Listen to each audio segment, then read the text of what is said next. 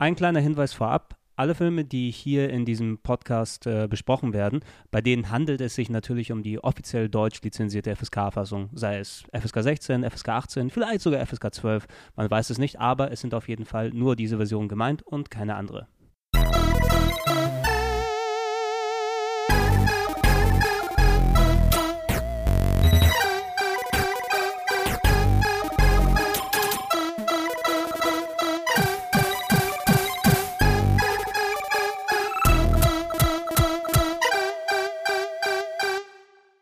Moin Moin und hallo, herzlich willkommen zu einer weiteren Ausgabe des MTV Game One Plauschangriffs. Ich bin der Simon.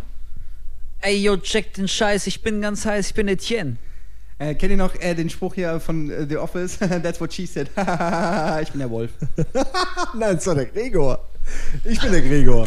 Das hätte ich gesagt. That's what she said ist doch von Gregor. Zum Beispiel, das Hab ist ich das wieder alles falsch ge Was denn? Egal, den Take nehmen wir jetzt trotzdem. Den Take nehmen wir trotzdem. Ja, ist, ist klar, Simon. Also, wer uns schon mal Man muss gehört hat, improvisieren kann, können. glaube ich, unterscheiden, wer wer sein könnte, eventuell. Wir haben uns heute zusammengefunden zu einem Thema, was wir ja eigentlich schon mal angefangen haben vor etlichen Wochen und uns gesagt haben, das hat uns so gut gefallen, dass wir das zu einer regelmäßigen Serie ma- äh, ausweiten wollen. Rennspiele. Also jetzt nicht- Rennspiele Teil 3. nein, nein, nicht Endlich. abschalten, nicht abschalten. Was hast du? Rennspiele ist der erfolgreichste Cast von allen. Ernsthaft? Nee. Aber wie du dich gewundert hast. Ja, das hätte mich jetzt wirklich sehr erstaunt. Denn Nee. heute geht es um was viel, viel Spannenderes. Genau, und Viele die- Leute haben schon danach geschrien. Endlich Viele, haben schon danach geschrien und auch, wir haben es ja eigentlich im Cast ausgeführt, dass es jetzt keine Reihe werden wird, die wir ähm, direkt nacheinander machen, sondern da bietet sich ja an, dass wir alle paar Wochen, alle paar Wochen, alle paar Monate, je nachdem, wie es sich anbietet, da uns zusammensitzen, das machen. Horrorfilme, zweiter Teil. Na, endlich mal. Was kam dazwischen? Playstation und noch irgendwas? Da noch irgendwas Playstation, äh, dazwischen? die, die Rollenspiele hatten wir vor. Ich glaube? Play, glaub, Playstation ist es jetzt ich nur glaube, gewesen. dann war es nur Playstation. Ja, vier und ich Teile, habe mich, ich zehn hab mich schon gefragt, wann geht's denn endlich mit Horror weiter? Ja, du, Hier sind wir heute, heute, Ja, ey, heute geht's geil. dann mit Horror weiter. Was ich Nur sehr, sehr, was ich sehr, sehr lustig fand, unser Grudge-Geräusch am Ende. Ja, das Hab- kam sehr gut an, ne? Das kam sehr gut an. Ja. Eddie war ja, das. Machen wir mal. Äh, jetzt muss ich Ja. Ja, man kriegt sich immer hin.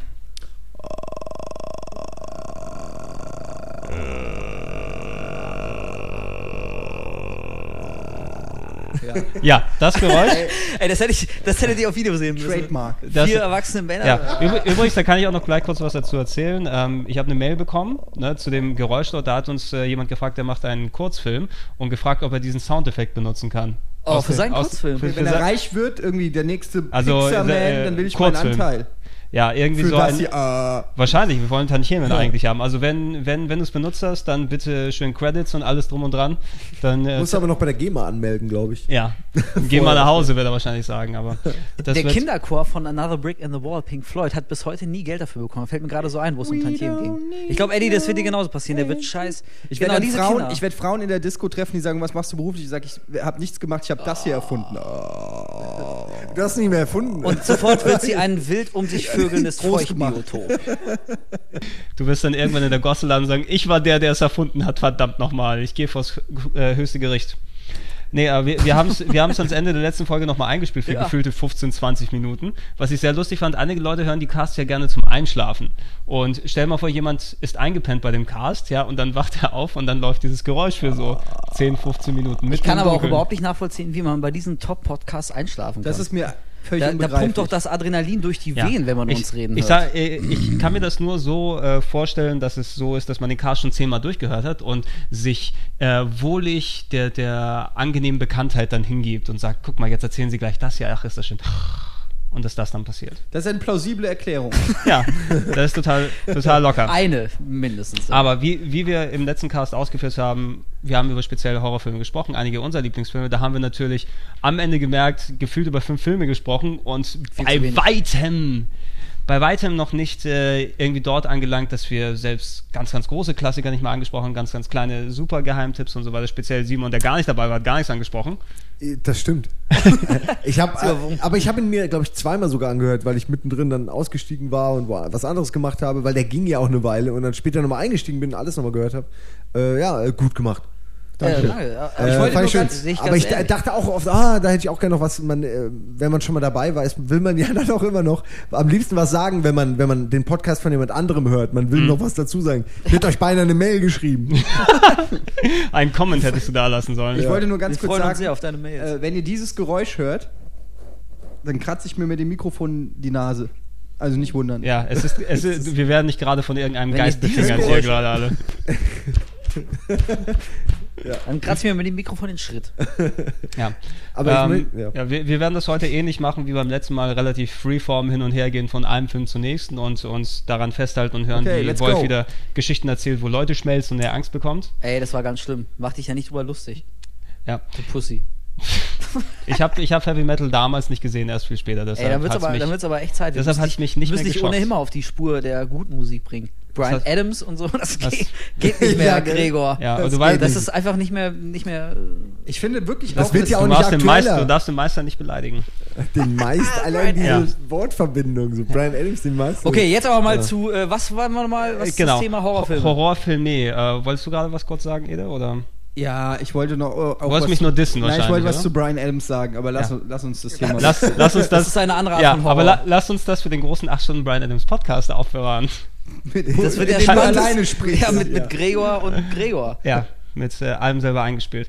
Also, ähm, wollen wir mal einen guten Einstiegspunkt für die ganze Geschichte finden? Wir haben Nee, natürlich, das hoffe ich. wir haben natürlich jede Menge verschiedener Sachen ähm, durchgesprochen und uns natürlich über die Anfänge des Horrorgenres und, und spezielle Meilensteine dort ausgelassen. Eine Sache, die mir in den letzten Tagen wieder im Kopf herumgespuckt ist, ist, weil jetzt speziell bald, ja, eigentlich der Teil ansteht, nachdem keiner gefragt hat, Teil 4. Ähm, damals von Wes Craven, Mitte der 90er, die Dekonstruktion des Horrorgenres äh, passiert mit Scream. ja, Was die Dekonstruktion, weiß ich nicht. Aber eigentlich ein bisschen doch schon, oder? Ne? Ja, oder? Also ich würde eher ja. sagen, er hat das Genre, das er quasi mit Halloween selber mehr oder weniger geprägt und erfunden hat, hat er. Das war äh, Carpenter, oder nicht?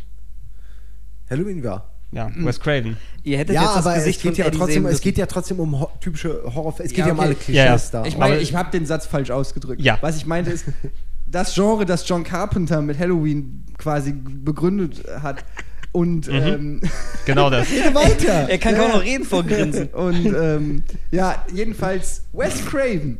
Gut.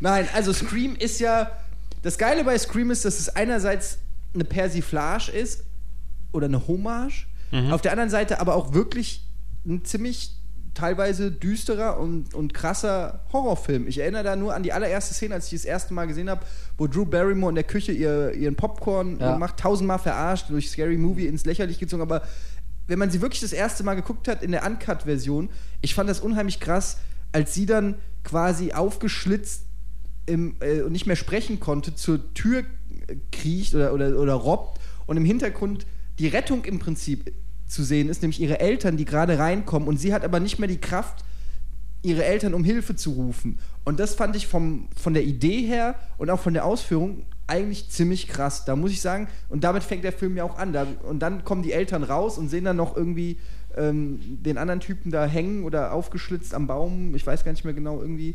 Nee, ich glaube, er war doch gefesselt auf dem äh, Gartenstuhl Aber am irgendjemand Pool hängt und auf dann draußen. Ja, sie selbst. Sie, sie hängt dann da und Ah ja, ähm, okay, die Eltern sie. kommen angerannt und sehen sie da so hängen. Genau, und das fand ich halt voll. Ultra und krass dann war fängt das. erst der Film im Prinzip an und ähm, wird von dem Moment an eigentlich auch lockerer. Also, das ist eigentlich schon.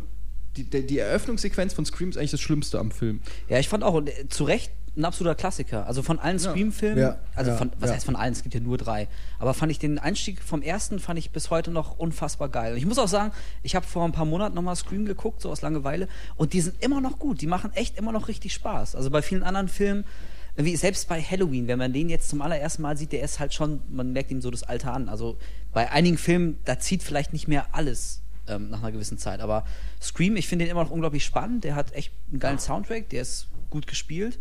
Den ersten Und, äh, aber meinst du auch noch, ne? Ja, Oder? also dann, ja, dann werden sie ein bisschen schwächer. Den zweiten fand ich, ja, und der dritte war dann wieder gar nicht so schlecht. Aber der erste ist halt nach wie vor einfach, der hat so eine Duftmarke gesetzt. Er und kam ich würde, zum richtigen Zeitpunkt auch eben, ne? also ich würde nicht, Total, ich würde auch nicht Das unbedingt Genre sagen, war doch der, tot bis dahin, oder? Also, Ja, also, also es kam eigentlich nichts mehr raus. So.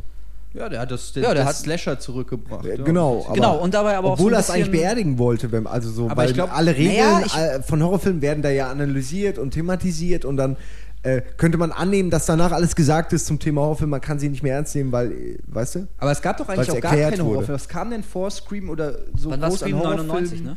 Also, da du, war du, war, du warst ja, mehr. ja gerade in der 2000? Phase, wo alles nur Direct-to-Video-Sequels ähm, von alten Horrorserien dann angelangt war. Da hattest du deine Jasons 10 und Ja klar, aber Freddy's so im Kino und- war Horrorfilm Nee, im nix. Prinzip tot. Nichts Großes, ne? Da, Ja. kam, da kam echt nichts. Das war wie eine andere Zeit. Du hattest, mh, na gut, Scream war 94, ne? Das letzte große, was du, du in Horror in Sachen Kino sagen könntest, halbwegs wäre Schweigen der Lämmer wahrscheinlich gewesen. Das war 94 Scream war der schon. 94. Scream war Das doch- 94. Ach Quatsch.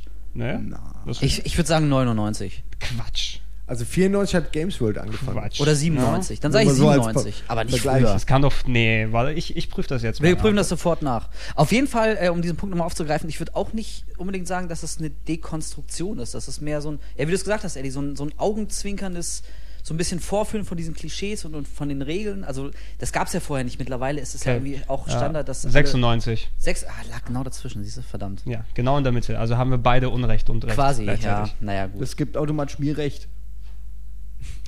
So gesehen schon, ja. Kann man Deine, Logik, nicht, deine Logik kann man nicht widersprechen, leider aber äh, führ bitte weiter aus Wort. nicht äh, gegen argumentieren.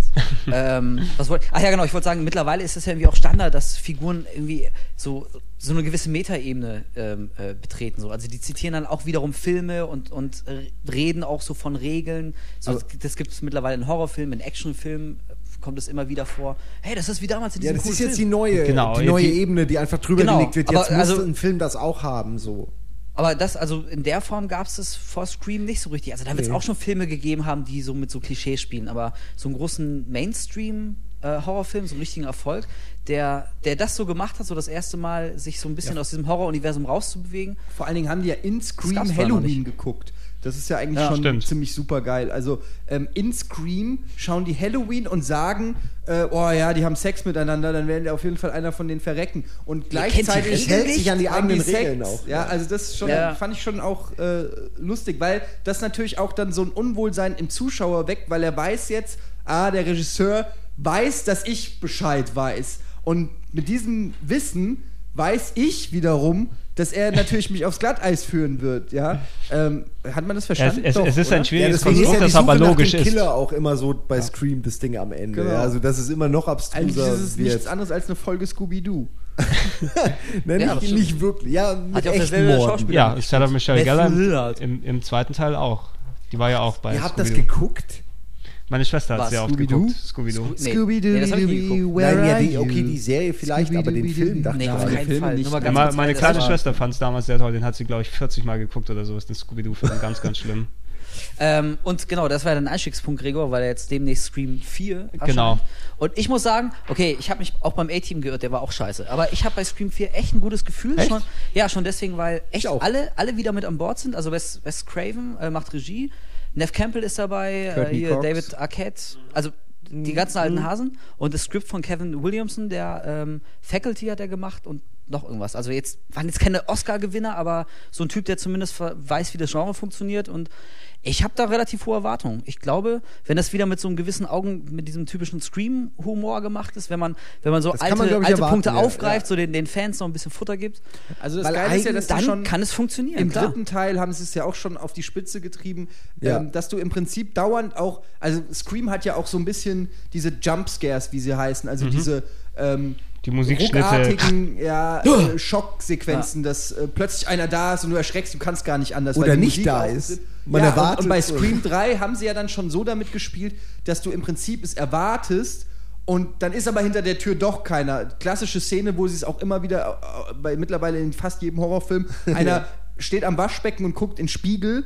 Ja, Ja. und dann geht er Guckt- nach unten runter. und alle sagen so, ah ja, und jetzt äh, steht gleich einer hinter ihm oder so. Und da kann man ja dann das beliebig variieren. Steht dann jetzt wirklich einer da oder steht er nicht da und Genau. steht er erst beim dritten Mal da? Und dieses, dieses wann der Jumpscare kommt, ist eigentlich mittlerweile das Interessante. Es ist nicht die Frage, ob man erschreckt wird, sondern im Prinzip ist es das Ziel des Regisseurs, den, dem äh, Zuschauer doch immer wieder in Sicherheit und Unsicherheit zu wiegen und dann ihn zu erschrecken, wenn er eben nicht damit rechnet. Ja, es, es, alle Permutationen sind ja fast schon durchgegangen worden, Ja. dass da sich immer wieder was obendrauf überlegt werden Genau, wie muss. weit kann man es machen, bis Genau. es irgendwann lächerlich So, wird? So. und- ah, doch nicht? Na, vielleicht, ah, doch nicht. Vielleicht so ist es jetzt? bei Final Ja, Destination. ich wollte ich wollte Der genau das sagen. Final Destination, ey. Im Fernsehen, genau. war auch so scheiße. Ich weiß auch nur so, du denkst, ah, ist das Feuer? Nee, warte, oh, da Nein, natürlich Messer noch nicht. Äh, Es ist, Da können, da können wir, glaube ich, auch ganz, Das ist das Taschentuch, das Taschentuch. ganz, ganz gut auch hinübergehen. Also Scream 4 bin ich gespannt. Ich hoffe, dass er mich positiv überraschen kann, weil ich vom zweiten und dritten relativ enttäuscht war damals. Aber Ja, ey, das waren jetzt auch. über zehn Boah. Jahre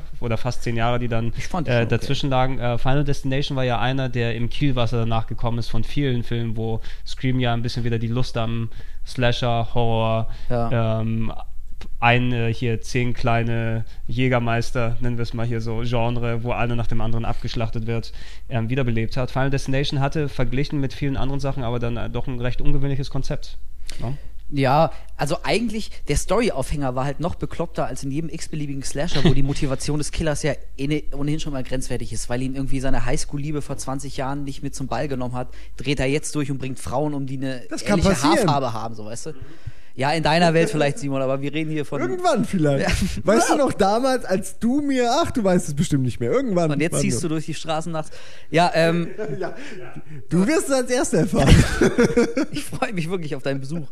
Äh, genau. Und bei Final Destination ist es halt irgendwie kein menschlicher Killer, sondern der Tod selbst, der, ähm, der versucht, sich die Leute zurückzuholen, die ihm quasi von der Schippe gesprungen sind. Also äh, da gibt's ja die sehr berühmte Einstiegsszene im ersten Teil, wie diese Schulklasse da in den Flieger steigt, um nach Paris Studienfahrt oder so äh, zu fliegen. Und er hat dann die Vision, äh, dass das Flugzeug abstürzt. Und es läuft halt auch ab wie der, der normale Einstieg in so einen Film. Also dir ist nicht klar, dass es nur eine Vision von ihm ist. Das dauert so 20 Minuten. Er sieht so erste Anzeichen, wird total nervös und später geht das Flugzeug dann wirklich in so einem Feuerball runter und tausend Leute sterben. Und dann schreckt er so auf ja. und du siehst irgendwie, das war nur eine Vision von ihm und er verlässt daraufhin das Flugzeug in Panik, nimmt noch ein paar Leute mit und der Tod im in der Logik der Final Destination Filme, der Tod kann das nicht akzeptieren, dass Leute ihrem Ende quasi entflohen erlaube dem Klassen da! Ey, ja. Der- und ja, holen die sich dann wieder. Stinksauer. so, geh du mal als nächstes duschen. Wir werden sehen, wer ausrutscht. Da wollen wir mal sehen, mein Das, ist Freund. übrigens, das ist nämlich genau auch einer der Tode da drin, die ich echt heftig finde. Weil, Im ersten Teil, ne? Mit, Äh, der, mit, ja. der, mit der Dusch, mit dieser Genau, Schnur da. wo der Ja, ja, eine das- Moment das kommt, hart. der den Film ruiniert, meiner Ansicht nach. Und zwar, vielleicht erinnere ich, ich habe ihn halt wirklich gerade erst vor zwei Tagen gesehen.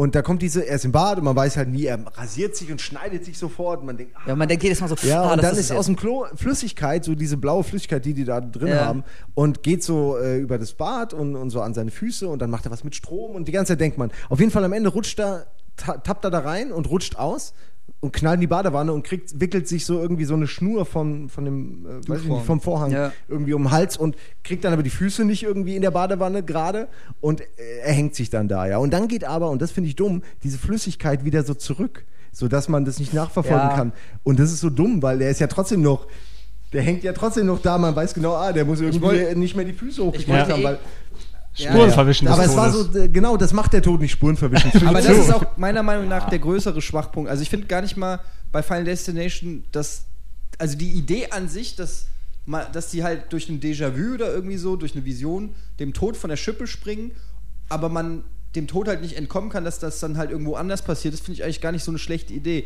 Aber dass das so eine, naja, ich sag mal, so eine leicht übernatürliche äh, Note annimmt, beziehungsweise dass der Tod fast schon eine Persönlichkeit bekommt, ja. Also nach dem Motto, der ist jetzt wirklich, ach, verdammt, jetzt werde ich es aber da versuchen und dass, dass sie dann versuchen, gegen den Tod vorzugehen und ah, er hat eine Liste und eine Pattern, nach der er geht, da verwässert sich diese Idee im wahrsten Sinne des Wortes, da wird es dann nicht mehr so cool, weil irgendwie, ähm, ja, also es ist halt der Tod. Und wenn, wenn du es wirklich schaffst, dem, also wenn du den Gedanken weiterspinnst, dass du ihm von der Schippe springen kannst, nur wenn du dich schlau genug anstellst und es einfach raffst, wie er es macht, dann kannst du ja ewig leben.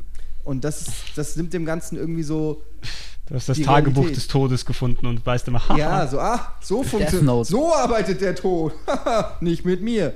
Es waren vor allem auch teilweise sehr offensichtliche Zeichen, die ihm gegeben wurden. Also ich erinnere da an eine Szene, wo äh, der Typ, der halt alles irgendwie checkt, dann irgendwie daheim sitzt und äh, sie sind gerade von diesem Flugzeugding irgendwie zurück und dann eine Eule und er wirft ein, ein, ein, eine Zeitschrift gegen die Eule und die Zeitschrift knallt in den Ventilator und der Ventilator zerschneidet die Zeitschrift und ihm wird dann so ein Zettel auf, die, auf den Fuß, äh, auf, aufs Bein gelegt, wo Todd draufsteht, was halt der sein Kumpel ist, der dann gerade in der Badewanne irgendwie äh, erhängt wird.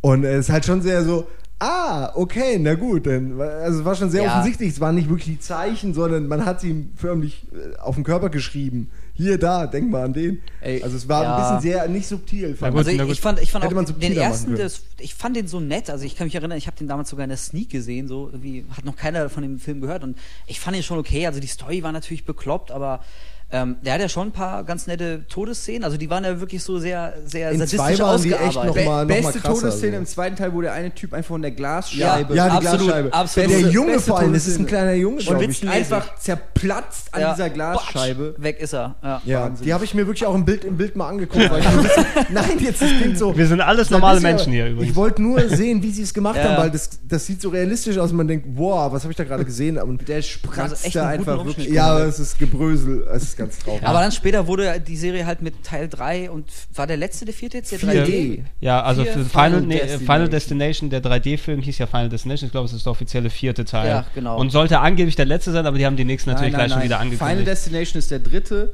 und der vierte heißt wieder The Final Destination. Gab es da nicht noch einen dazwischen? Es gab Ähm, Final Destination, Final Destination 2. Zwei. Genau, dann den dritten dann- auf ja, der okay. Achterbahn, wo, wo die Aber Achterbahn okay, dann war das weil der die, drei- Und der 3D vierte, der, der, vierte war der hat nur letzte noch The davor gekriegt, weil der Ach so. erste Teil hieß Final Destination und der letzte, der rauskam, hieß The, The Final Destination. Also ist okay. das Ja, aber der letzte war der 3D-Film. Darauf Ja, hinaus, genau. Ja, genau. War das ein Remake so quasi? Nö. so Nein, Reimagination nein, nein. war einfach Nee. Fortsetzung. Nee, Ja. ja. Aber auch mit so einem ganz schlechten 3D-Effekt. Also die sind echt, äh, nach, nach dem zweiten, den fand ich noch so okay, aber Der zweite dritte hatte war halt die schon. Todesarten. Ja. Also der, Man- die, der war da ausgefeilter. ja, man, man, Ja, man das muss, hat wusste, schon noch was die Spaß Zuschauer gemacht, erwarten.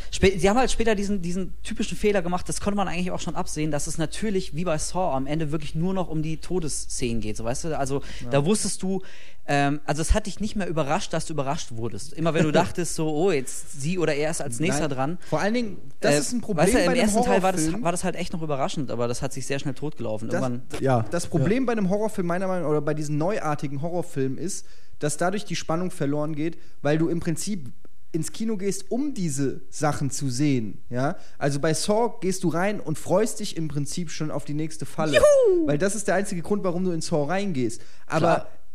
Normaler Horrorfilm ist eigentlich so, da will, du willst eigentlich mitfiebern noch mit den Opfern und willst, dass die entkommen, aber scheiße, das Böse ist ihnen auf den Ja. Fersen und das, das erzeugt diese ganze Spannung. Aber in den neuen Filmen bei Hostel gehe ich rein und das ist wie ein Porno, nur mit Gewalt. Du, du spulst eigentlich zu den Szenen, zu den expliziten Szenen hin und das andere drumherum interessiert dich eigentlich gar nicht. Du willst nur sehen, wie die Sichel ihm langsam den Bauch aufschlitzt. Und das ist, finde ich, das nimmt aus vielen Horrorfilmen, die heutzutage rauskommen, einfach die Spannung, weil es geht einfach nur noch, wie du es gerade auch gesagt hast, Wolf, es geht einfach nur noch um das Töten und um den Effekt.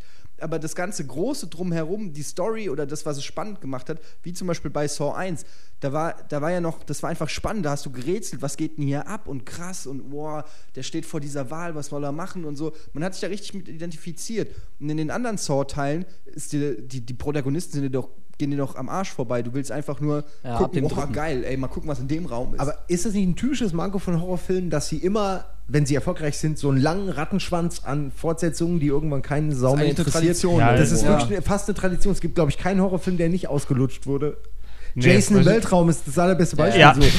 Das ist so von dem Anfang zu dem, was ist passiert. Ja, was, das ist völlig was? lächerlich. Das ist mit allen passiert. Das ist mit Hellraiser pa- passiert, halt mit Jason, mit, äh, mit Freddy. Das ja. ist, man, ging man, ja auch ganz schnell. man sieht es eben, weil es, weil es dem Genre auch ja Sogar mit Troll.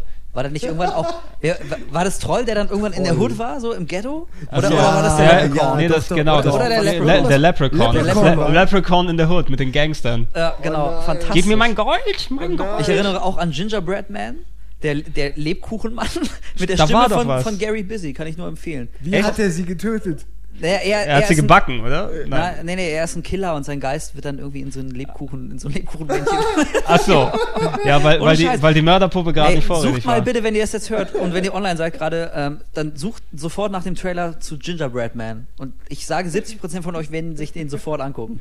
Kann ich nur empfehlen. Egal, wo waren wir? glaube, in dem, in dem Zusammenhang Gingerbread Man, ich muss natürlich immer gucken, wie wir das dann weiterleiten, immer zu dem einen Nö, oder ach, anderen das Film. kann ja auch Aber ich glaube, wenn, wenn ich das richtig gesehen habe, wir haben im letzten Podcast über einige der, der Horror-Ikonen geredet, wie Freddy äh, und so weiter. Aber zum Beispiel, was wir hier nicht drin hatten, müsste der ähm, hier Child's Play, äh, Chucky, die Chucky. Mörder, Chucky die Mörderpuppe gewesen sein, der natürlich auch die einen ähnlichen Weg genommen haben, wie wir es gerade angesprochen haben. Aber ich immer noch finde, im ersten Film ein durchaus sehr ähm, spannendes und verstörendes, ja, gutes Stück Unterhaltungskino ist. Ja, Ja, die also- Puppe sah schon, die Puppe ist halt der Gewinner dann auch. Wenn die schlimm aussieht, dann reicht es oft schon, oder? Ja, ich meine, der hatte so wie, wie immer die ersten Teile, hat halt den Bonus des ersten Teils, dass Ja. es damals Ja. halt noch eine neue Idee war und äh, also mittlerweile so, man wirft, man sagt so Chucky und jeder weiß auch, das ist diese bescheuerte Puppe mit dem Messer und die macht schlechte Sprüche, aber damals, das war ja eine neue Idee, so der erste Chucky meinst war. du? War im ersten Teil, glaube ich, eine Gartenschere. War es die Gartenschere? Ich meine schon. Kann sein, weiß ich gar nicht mehr Es kann, so es genau. kann durchaus also ist sein. jetzt auch Er echt hat ja kein, alles mal gemacht. Das ist ja also auch kein brillanter Film, aber ich finde auch den ersten, der hat mal als nette Szenen, der Ja. nimmt sich manchmal auch genauso ernst, so wie es angenehm ist, so damit es nicht total bescheuert wird. Also, Ja, also Der ist sowas wie okay. Chucky's Bride kann man dann ja natürlich da Obwohl- gar nicht mehr, ja, das ist ja also- eine eigene Persiflage halt, ja. Okay, Bri- Bride, Bride of Chucky war ga- ganz okay, den habe ich auch im Kino gesehen. Ja, ähm, der letzte mit dem Kind war sehr, sehr strange, glaube ich, oder? Mit dem Son of Chucky. Son of Chucky, der, den habe ich nicht mehr durchgehalten. Ja, aber auch schon, auch schon die Bride, das war, ey, das war dann irgendwie echt Jennifer so Tilly eben mit Pu dicken- Puppentheater mit, Vorbau. mit ein bisschen Blut. Worauf man so steht, Gregor. Ja, natürlich. Was, äh, whatever floats your boat, glaube ich, sagt man dann dazu. Ja, genau. Nee, aber es ist absolut also so eine, eine ähnliche Geschichte wie ähm, bei Chucky, dass der immer wieder dann, dann ähm, zum Leben erweckt wurde, wenn mal wieder ein paar Jahre vergangen sind und die Leute vergessen haben, wie schlecht der letzte Film ist. Äh, andere Geschichten, die wir dann da auch noch haben, ja, ein bisschen schwierig. Habt ihr irgendwas, was ihr reinwerfen wollt? Sonst äh, gehe ich querbeet einfach hin und her durch die Genres und so. Geh durch, geh durch. Ja, überrascht uns. Äh, okay, ein Genre, oder besser gesagt, ja, Genre kann man es fast nicht nennen, weil es so groß und umfangreich ist. Was sehr, sehr kurz gekommen ist im ersten Podcast, sind die Zombie-Filme. Ja, Yeah. Wir haben zwar Die über Renaissance der Zombies. die, die, die Renaissance der Zombies gewesen natürlich. Ähm, da kann man natürlich sehr weit vorgreifen, wenn man will, mit äh, Night of the Living Dead. Äh, 68, 69 müsste es gewesen Hm, Ich sein. glaub, ja, ich glaube 68. No? Der übrigens mittlerweile auch ja äh, Public ist aber auch Domain nicht der ist und erste den Film mit Zombies. es war der erste, der richtig gezündet hat, oder? Ja, also das glaube ich auch. Er ist war auch der so erste? bekannt. Also ich habe neulich in der Empire gab es auch ein Zombie-Special und ähm, da haben die gezeigt tatsächlich, wo zum ersten Mal im Film Zombies aufgetaucht sind. Ich habe natürlich den Namen vergessen. Ja, White Zombie mit, mit Bela Lugosi schon. Achso, Ja, also, aber aber, die, ein- das waren die klassische Form. Es gab eher, noch? Ja, einen, ja, einen vorher irgendwie schon 1900, weiß nicht, 38 oder irgendwas, auf, basierend auf einem Buch, wo zum ersten Mal Untote im Prinzip auftauchen. Mhm. Aber ich glaube, wir können uns darauf einigen, dass äh, Romeros Night of the Living Dead den Grundstein zumindest für Ja. den Zombie, wie wir ihn heute kennen und wie er sich heute als ja, popkultureller Bestandteil ähm, Mhm. ja, entwickelt hat, kann man, glaube ich, Romero als, als Gründervater schon nennen. Ja, er hat, er hat alle auch. Eckpunkte eben festgelegt, was Zombies ausmachen. Die Masse Genau. ist es eben, die es äh, wirklich dann ähm, gefährlich macht, auch wenn die langsam sind, auch wenn die ähm, nur in, in gemäßigter Geschwindigkeit auftreten. Es ist eben die Masse an Zombies, die sich. Mäßigste Geschwindigkeit. Tempolimit. Ja. Maximal- Stellen Sie ein, gemäßigte Geschwindigkeit! Maximal 3 km/h für Zombies. Zombie-Polizei. Nein, aber das- die sind zu schnell. Ich bin ja auch, ich bin ein riesen Zombie-Fan, egal in welcher Form. Zombies sind immer gut. Ähm, ich weiß auch, Night of the Living Dead ist halt, also bei Night of the Living Dead ist meiner Meinung nach perfekt dieses Gefühl, was eigentlich früher Zombie-Filme ähm, auch erweckt haben, ist dieses, du wirst langsam umzingelt und irgendwie zieht sich die Schlinge langsam zu. Dieses, das hat schon so ein beängstigendes Gefühl. Mit Dawn of the Dead ging es dann weiter, äh, dass, dass du umzingelt bist von diesen Kreaturen und obwohl die sich langsam bewegen, gibt es kein Entkommen. Und das finde ich eigentlich immer noch ein scary Gedanke. Das sind auch, da hat man ja als Kind oder so auch oft äh, Albträume oder so, dass irgendjemand dich langsam einfängt und du kannst dich nicht bewegen oder so. Gibt es ja ganz berühmte so Traumdeutungsscheiß und so. Und halt diese Idee, du bist irgendwie umzingelt von diesen langsamen Teilen, aber die kommen halt immer näher. Und du machst in Panik und, und schraubst und guckst und die kommen immer näher, unaufhaltsam, weil die halt. Das ist vielleicht so eine Urangst oder ja, so, exakt. dass man irgendwie, Also- dass gerade wir Menschen, die so nach Freiheitsdrang irgendwie haben, so dass uns irgendwas einengt und immer mehr kaputt macht. Also ich denke, das Faszinierende an den Zombies, also zumindest für mich, ist, ähm, naja, auch der Gedanke, dass, ähm, dass du die Anlage in die trägst, selbst einer von denen zu werden. Also anders als jetzt Vampire oder, oder Werwölfe, die kann man irgendwie immer noch so ein bisschen, bisschen abspalten. Das ist halt irgendwie ein anderes Monster. So. Das kannst du irgendwie auf so einer an, andere Seite. so, Vampir ist ja auch ein Zombie. Im Prinzip. ja, aber das ist irgendwie noch was anderes. So, so ein Vampir ist Na halt gut, das selbst, ist- selbstbestimmt. Das ist halt quasi wie nochmal so eine eigene Persönlichkeit, die er dann aus. Okay, du bist nicht mehr. Herr wenn über, er- wenn er über glitzert. deines Ja, und- eigenen Schicksals. Ja, genau. Ja, so ein Zombie, du wirst halt nur noch zu so einer Hülle. Du hast keinen eigenen, eigenen Willen mehr. Du, du wirst halt Teil eines gigantischen Kollektivs, so Mhm. was, wie du sagst, Eddie, was so langsam irgendwie die ganze, die ganze Welt überrennt. Ich glaube, du weißt ja eigentlich, dass du nach dem klassischen Zombie, wir alle Toten und so, du kannst ja eigentlich dem gar nicht vermeiden, genauso zu werden. Also am Ende stirbst du irgendwie und wirst auch Ja. zu so einem Zombie. Deswegen ist es, glaube ich, so die Angst.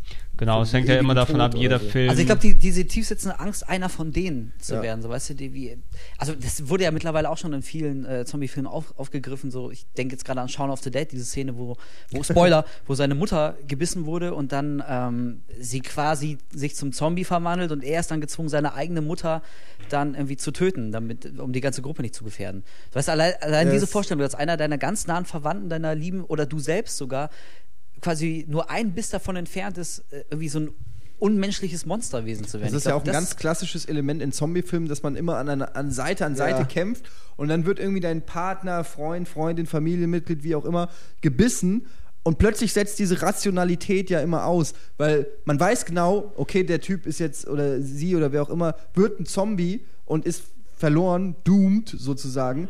Aber du denkst dir halt, nein, irgendwie, weil meine Liebe und das ist, wir schaffen das trotzdem und schleppt sie, dann gibt es ja fast in jedem ja, Zombie-Film Ja, diese ich meine. Night, Night of the Living Dead hat das ja auch wirklich direkt eingeführt mit der Szene mit dem kleinen Kind sogar, was es dann nochmal dann ähm, wirklich nochmal heftiger gemacht hat, ne? dass es ja darum geht, dass dann ein kleines Kind äh, verzombifiziert wurde. Bei Night Und- of the Living Dead? bei Night of the Living Dead, wenn du dich daran So erinnern früh kannst. schon? Krass. Ja, ja, es, Ich- das ja. wurde echt alles dort festgelegt. Die, die sind, glaube ich, da ist so ein Elternpaar mit einem kleinen Kind und die sperren sich irgendwie im Keller von dem Haus zusätzlich Ach ja, an und am ja. Ende ist das, das Mädel wird dann Mhm, zombifiziert und bringt die Eltern dann irgendwie um. Da sind sehr, sehr viele Sachen dort gewesen, also deshalb finde ich es auch echt faszinierend. Diese ganzen Grundideen sind wirklich alle aus Night of the Living Dead dann rausgekommen, inklusive so der für die damalige Ära ja auch gewagte Schritt vom, was ja auch viel dann gekommen ist durch, durch Romero mit äh, Gesellschaftskritik, was sich dann weitergeführt hat in die anderen Filme, mit dem schwarzen Hauptdarsteller, der dort als einziger überlebt, aber effektiv von ja, den äh, marodierenden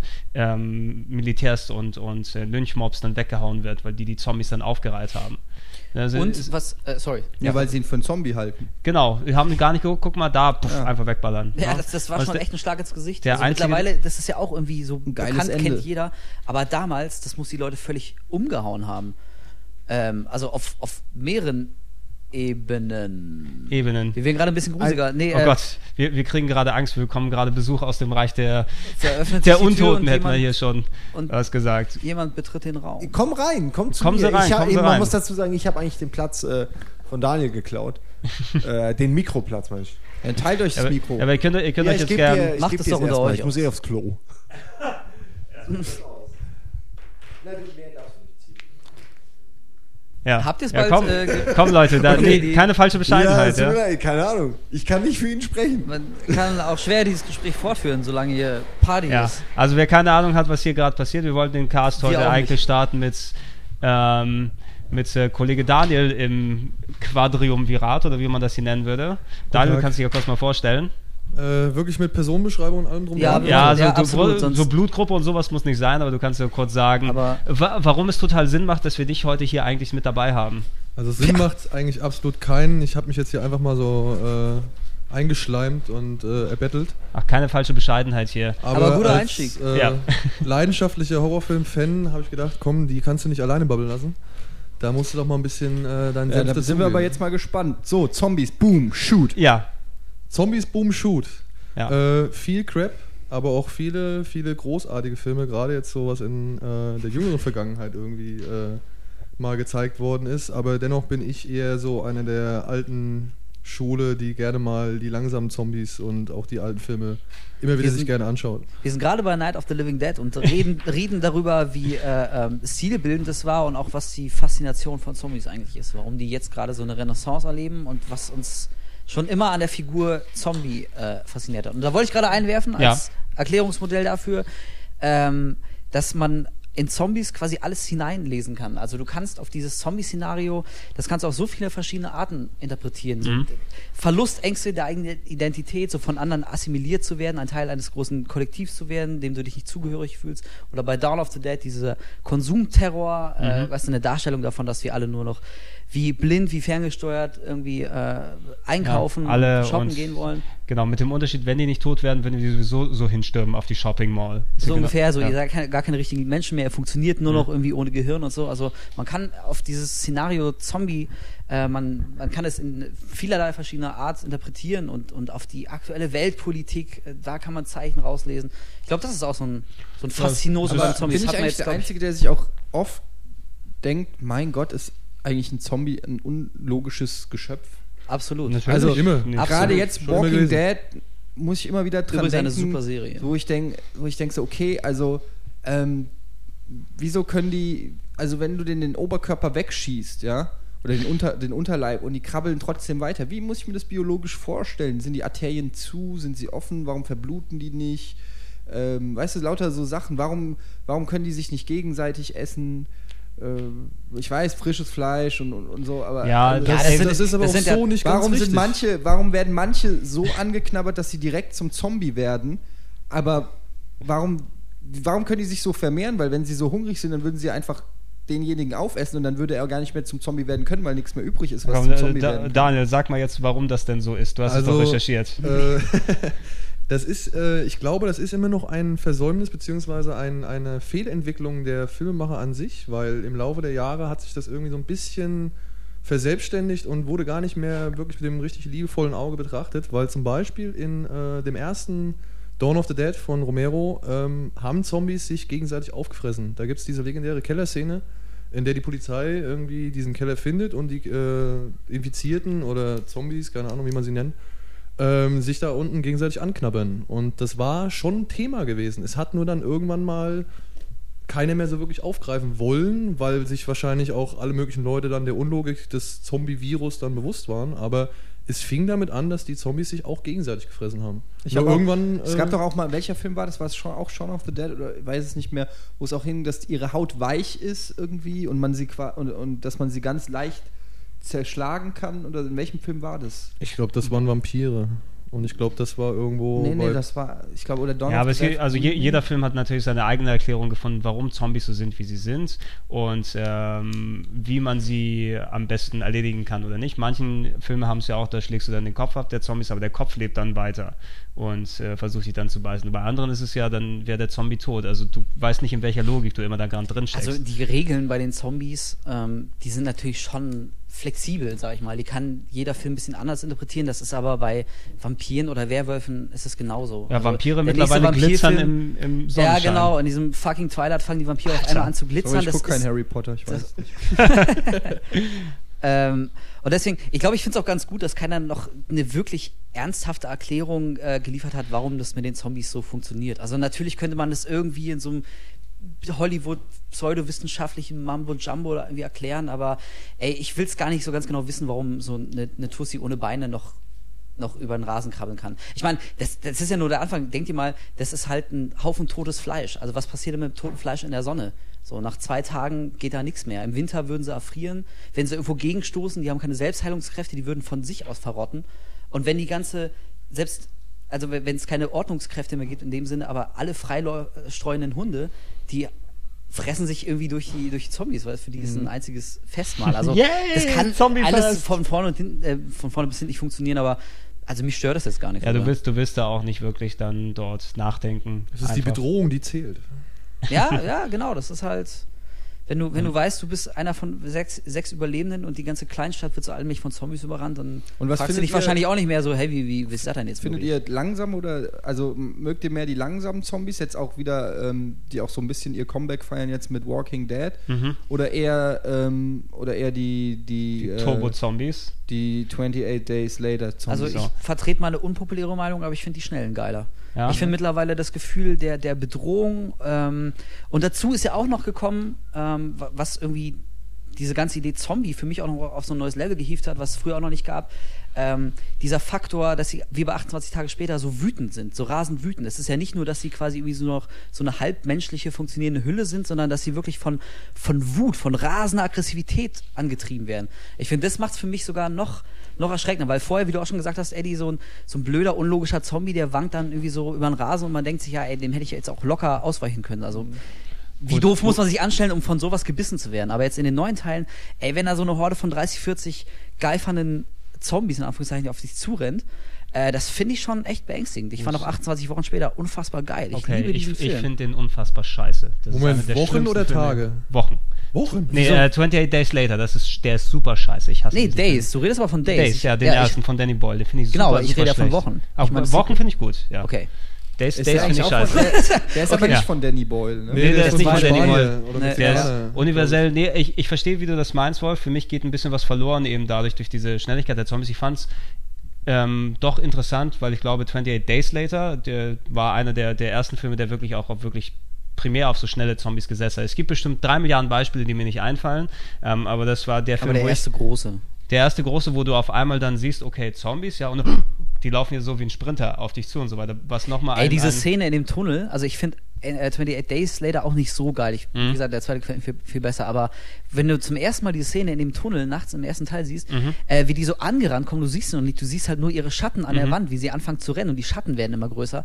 Das fand ich schon echt beeindruckend, das fand ich schon geil. Ja. Also wenn die anfangen zu rennen, Aber, äh, sag ich mal, stimmst du mir dazu, wenn ich jetzt sage, das ist aber auch immer noch so eine Art Variationssache, weil Ja. äh, bei 28 Days oder Weeks Later ist es ja jetzt eigentlich ein Virus, der diese Menschen in aber Virus- meinst, du, du weißt ja nicht, was für eine Art Virus Ja. es immer Ja. ist. Bei Resident Evil ja genau das gleiche. Aber das Ding ist ja, ähm, bei zum Beispiel, was war das? Das waren diese 80er Jahre Zombie-Filme, da konnten Zombies zum Beispiel auch reden. Das haben sie bei Simpsons mal ziemlich geil verarscht äh, mit dieser. War es nicht Return. Return of the Living Dead? Return of the Living Dead, weil da rennen die Ja. Zombies durch die Gegend und sagen Gehirn, Ja. Gehirn, Gehirn und machen auch irgendwelche Aerobic-Kurse vom Ach stimmt, ja, so. Flanders war ein Zombie. Ja, und ähm, ich sag mal, das ist immer so, mit welcher Einstellung der Regisseur dann auch an, an das Thema rangeht. Ja, also Boyle hat ja dann gesagt, okay, das ist ein Virus, der uns jetzt irgendwie alle irgendwie infiziert. Äh, Romero war damals irgendwie einfach nur der Ansicht, okay, wenn in der Hölle kein Platz mehr ist, kommen die Toten zurück, so, ja. Und ich glaube, bei, so einfach ist es. Ja. und bei Return war es dann, glaube ich, sogar atomarer Müll. It's Science. Ja, der halt irgendwie die Zombies dann äh, hervorgerufen hat, ja, mit irgendwelche Fässer, die von Lastwagen äh, gerollt und in irgendwelche Trinkwasserreservoirs Ja. gelandet sind. Also es ist halt immer wirklich so eine Art Variation, äh, die da irgendwie mitspielt und wofür sich ein Regisseur dann entscheidet, was er halt macht, ja. Mhm. Und Boyle war halt damals, glaube ich, so clever und hat es halt wirklich als erster Ja. gemacht, mal Was- wirklich schnellläufige Ja, Zombies zu weil- machen. Also, was, was ich ein bisschen schade echt finde, weil, also die, die, die, die, die Grundidee von 28 Days Later und wie das, wie das umgesetzt wurde, so in der ersten Hälfte ist auch ein echt guter und, und sinnvoller Film. Aber ich habe selten einen Film ge gesehen, der so extrem zerfällt in der zweiten Hälfte. Ja, wo auch ähm, mit dem absolut Schloss auch den Nazis äh, und allem, oh Gott. Genau, wo, wo du dann Ja. eine Gruppe ähm, ja, Militärs oder sowas hat, die, weil sie vier Wochen lang Bis nichts ficken konnten, geil werden und dann dann wurde er so scheiße. Ach, Ja. die Überlandfahrt dazwischen, die war auch echt öde. Aber ich muss Ja, sagen, es das gibt ja auch, auch, also es gibt, das zeigt aber auch, wie viele unterschiedliche Zombies es gibt, also ähm, Sorten. Ne? Also diese Danny Boyle Zombies verglichen jetzt sage ich mal mit den Sam Raimi Zombies aus Mhm. Evil Dead.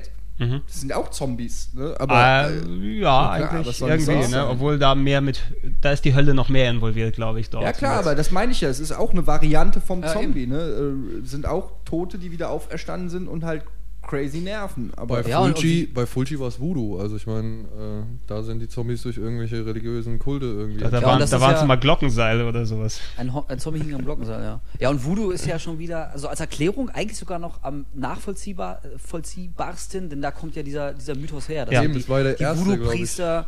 Le Chuck. Hä? Genau, Le Chuck, der geilste Voodoo-Priester ever. Ähm, also von daher klingt natürlich bekloppt, aber, aber ähm, so gesehen ist es eigentlich noch die, die nachvollziehbarste Erklärung. Und äh, ja, wie jede Genre verändern sich halt auch die Zombies. Wie sich Vampire verändern und Werwölfe und Slasher und Monsterfilme und Psychofilme verändern sich halt auch Zombiefilme und gehen Entwicklung durch. Und jetzt mittlerweile sind wir halt da, dass, dass die Zombies halt schnell und aggressiv und geifernd sind. Aber ich finde eh, Zombies sind so. Das kann man- Also, also, was ich an Zombies geil gefallen, finde, ist, ist dass halt sie so. auch heute noch eigentlich so ein Monster-Element in, in, in das Horrorgenre bringen, weil es gibt kaum noch Monster. Früher war Okay, Horrorfilm Monsterfilm.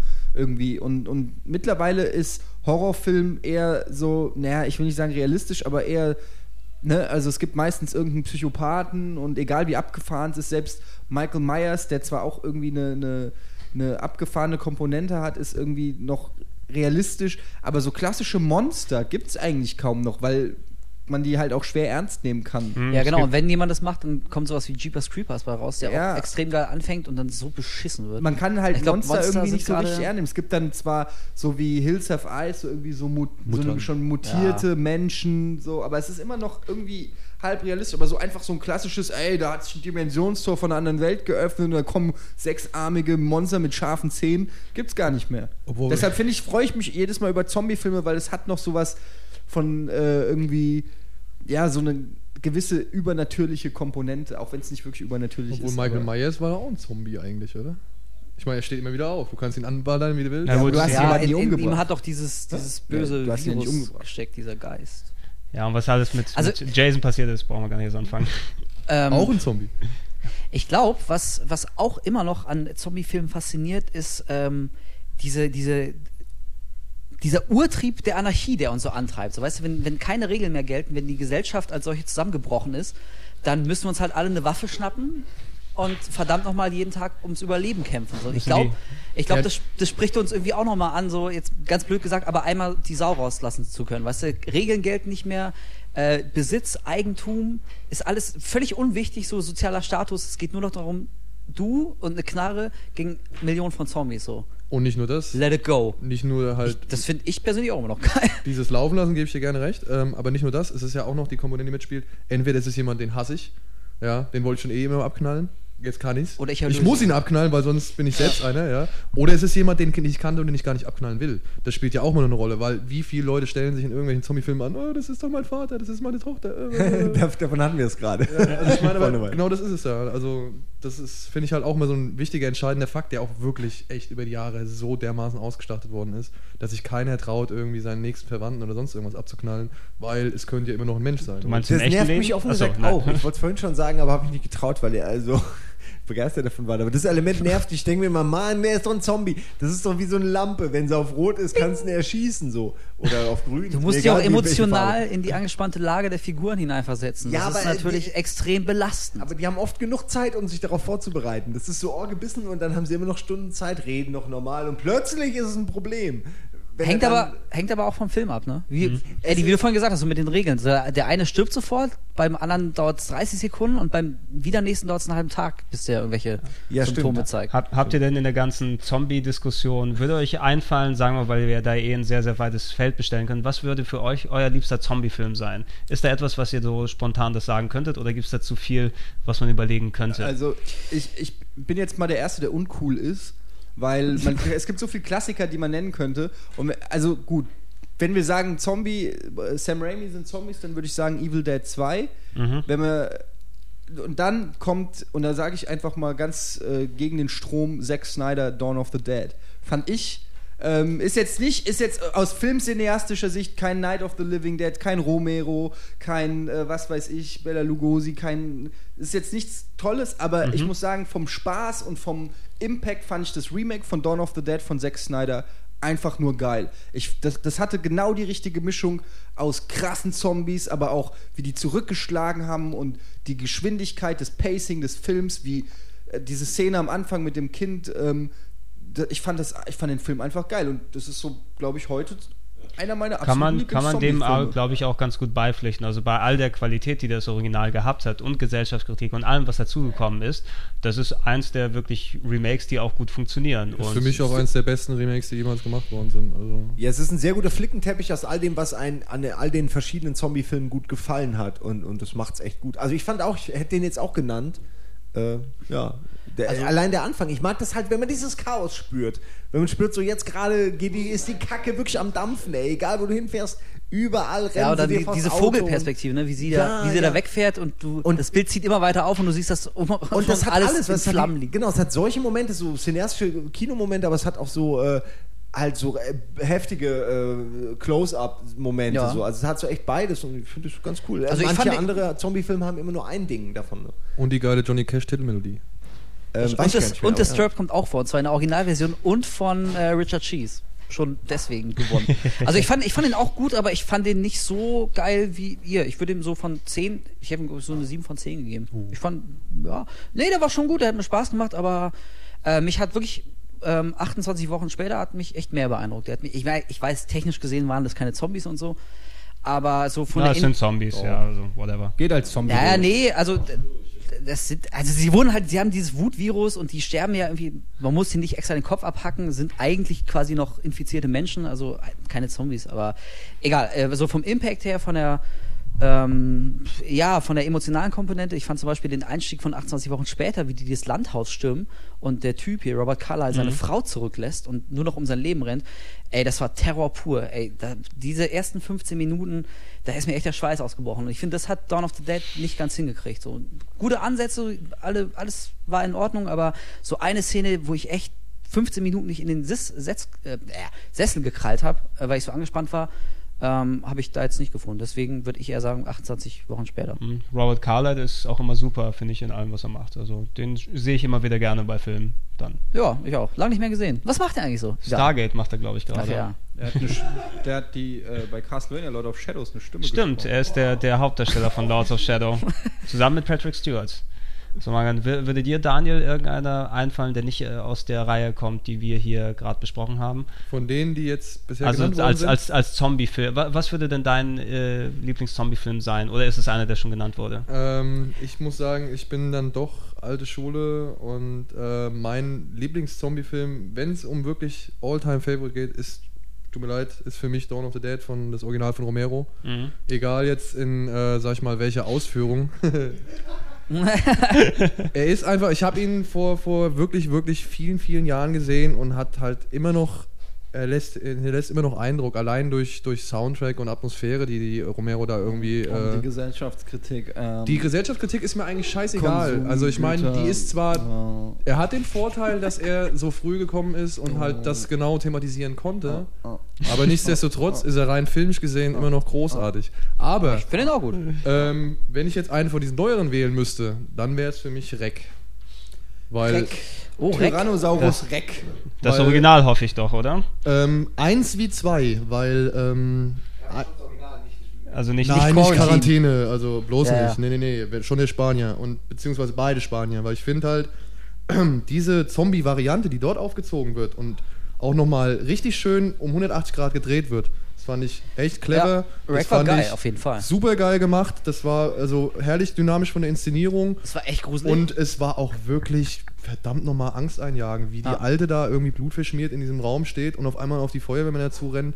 Großartig, großartig. Also, scared the shit out of me. Also, die letzten paar Minuten in kompletter Dunkelheit Ey, auf dem Dachboden, Alter. super geil. Der, der, der, der, Ey, der komische. KZ-Zombie da, der war echt. Alter Schwede, ja. Also, das war. Also Rack, muss ich auch sagen. optisch Und gesehen- ähnlich wie du dann, ich fand den zweiten Teil, der war jetzt natürlich nicht so brillant. nein, Schon, war er nicht, aber dieser Der. Überraschungseffekt war einfach weg. Ja, genau. Aber natürlich. war trotzdem er konnte dadurch zwei nicht, gute Fortsetzungen. Ey, fand ich auch. Und die Erklärung, also wir wollen es jetzt natürlich nicht spoilen, aber die Erklärung, die im zweiten Teil für das Geschehen vom ersten und zweiten Teil geliefert werden, warum da alle Leute durchdrehen, äh, fand ich echt mutig. Das fand ich Eben. echt mal geil, dass jemand mal. Das ist Äh, doch diese okkulte Kiste, oder? ja, aber dass die so Pentagrammzeug. Ja, Spoiler Sau. es nicht spoilen, aber Ich piep's raus. ich habe es ja noch Au. vor zehn Sekunden drauf Ach so, hingewiesen. Ach so. Äh, das, ach, das meinen wir immer mit dem Wort Spoiler, Der- wenn wir das benutzen. ja wissenderweise schon rausgepiept. Ja. Deswegen weiß keiner, Hoffe ich dass mal, falls Aber ich danke den nochmal durchhöre. wertvollen Ja, aber, Beitrag. äh, ich fand das halt ein bisschen doof. Mach ich doch. Ja, aber, aber hättest du auf der anderen Seite wirklich so diesen 0815, ähm, also auch das Ich sagen wir das jetzt nicht, aber falls irgendjemand. hinterfragt. Für mich waren das von vornherein Zombies, äh, den ganzen ersten Teil durch. Mir war das egal eigentlich. Virus halt, Mann. Ja, aber wie geil ist es Ja, denn doch jetzt im zweiten. Teil festzustellen, ey, du hast Ja, dich okay, im wir ersten ja Teil geändert, äh, du, hast dich im ersten Teil geirrt und das war doch gar nicht so. Und ich finde halt, Ja, okay, ja. mit diesem Realismus, den der erste Teil angestrebt hat, irgendwie das alles irgendwie rüber zu transportieren und dann auf einmal so sich dazu entscheidet, irgendwie so eine richtig schön filmische irgendwie Lösung für das Ganze zu finden, ja, die halt wirklich ja jetzt nun mal nichts mit dem ganzen Handkameragewackel da so Ja. konform geht wie im ersten Teil. Das fand ich halt mutig, wie Rolf Ja. gesagt hat.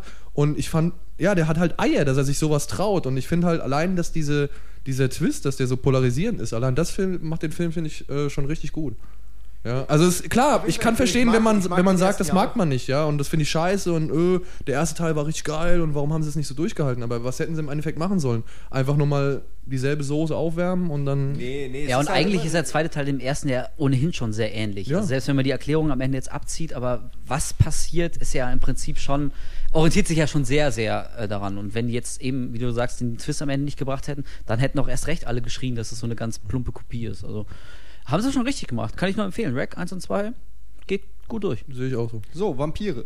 Oh, oh da bin ich raus. So, ey, ich ey, was soll das denn? Ey, Leute, ich sehe nicht ein, dass ihr ey, so einer beschissenen Twilight-Kacke Ah, so erst- viel Macht gebt, dass sie ein gesamtes Genre zerstört. Vampirfilme sind cool. und Vampirfilme Vampire sind an super. sich sind auch cool. Ich kann euch tausend geile Vampirfilme Ja. nennen. Okay, dann fangen Okay, wir lass uns über Vampirfilme reden. Okay, also, Catherine, also Vampire sind Catherine nicht Bigelow, cool. Near Dark. Okay, da Ja. hast du jetzt aber auch wirklich den aller, und allerbesten rausgesucht. Ja, Entschuldigung, was soll ich Nee, jetzt, wenn du sagst, ich soll ein paar coole nennen, soll ich dann nicht den besten nennen oder Okay, was? sag, okay, sag Ja, vielleicht nochmal so ein bisschen aufbauen. Okay, ja, ich da- hab gerade angefangen. Nein, ey, Wolf, äh, Wolf sag ich schon, Ede, bevor du dich rechtfertigst hier und alles, vergiss die einfach. Vampirfilme sind super.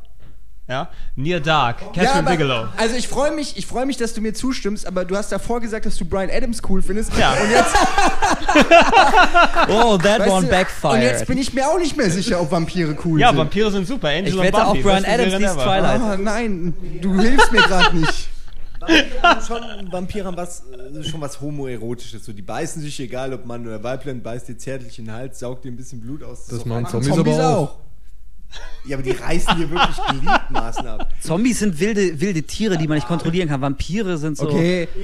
Wenn man homophob ist, sind Aber- Vampire nicht Das cool, hat doch damit nichts. aber Aber ich kann Eddie schon Das ist so verstehen. Mädchen, so, die können auch auf Pferden reiten, dann wär's. Ey, okay, Lost Boys war einfach die krasse. Bei Lost Boys waren es einfach die krassen Rocker-Vampire, die einfach Party machen und saufen und in Lederjacken und plötzlich kommen sie hin und machen die Familie fertig. Auch anarchisch.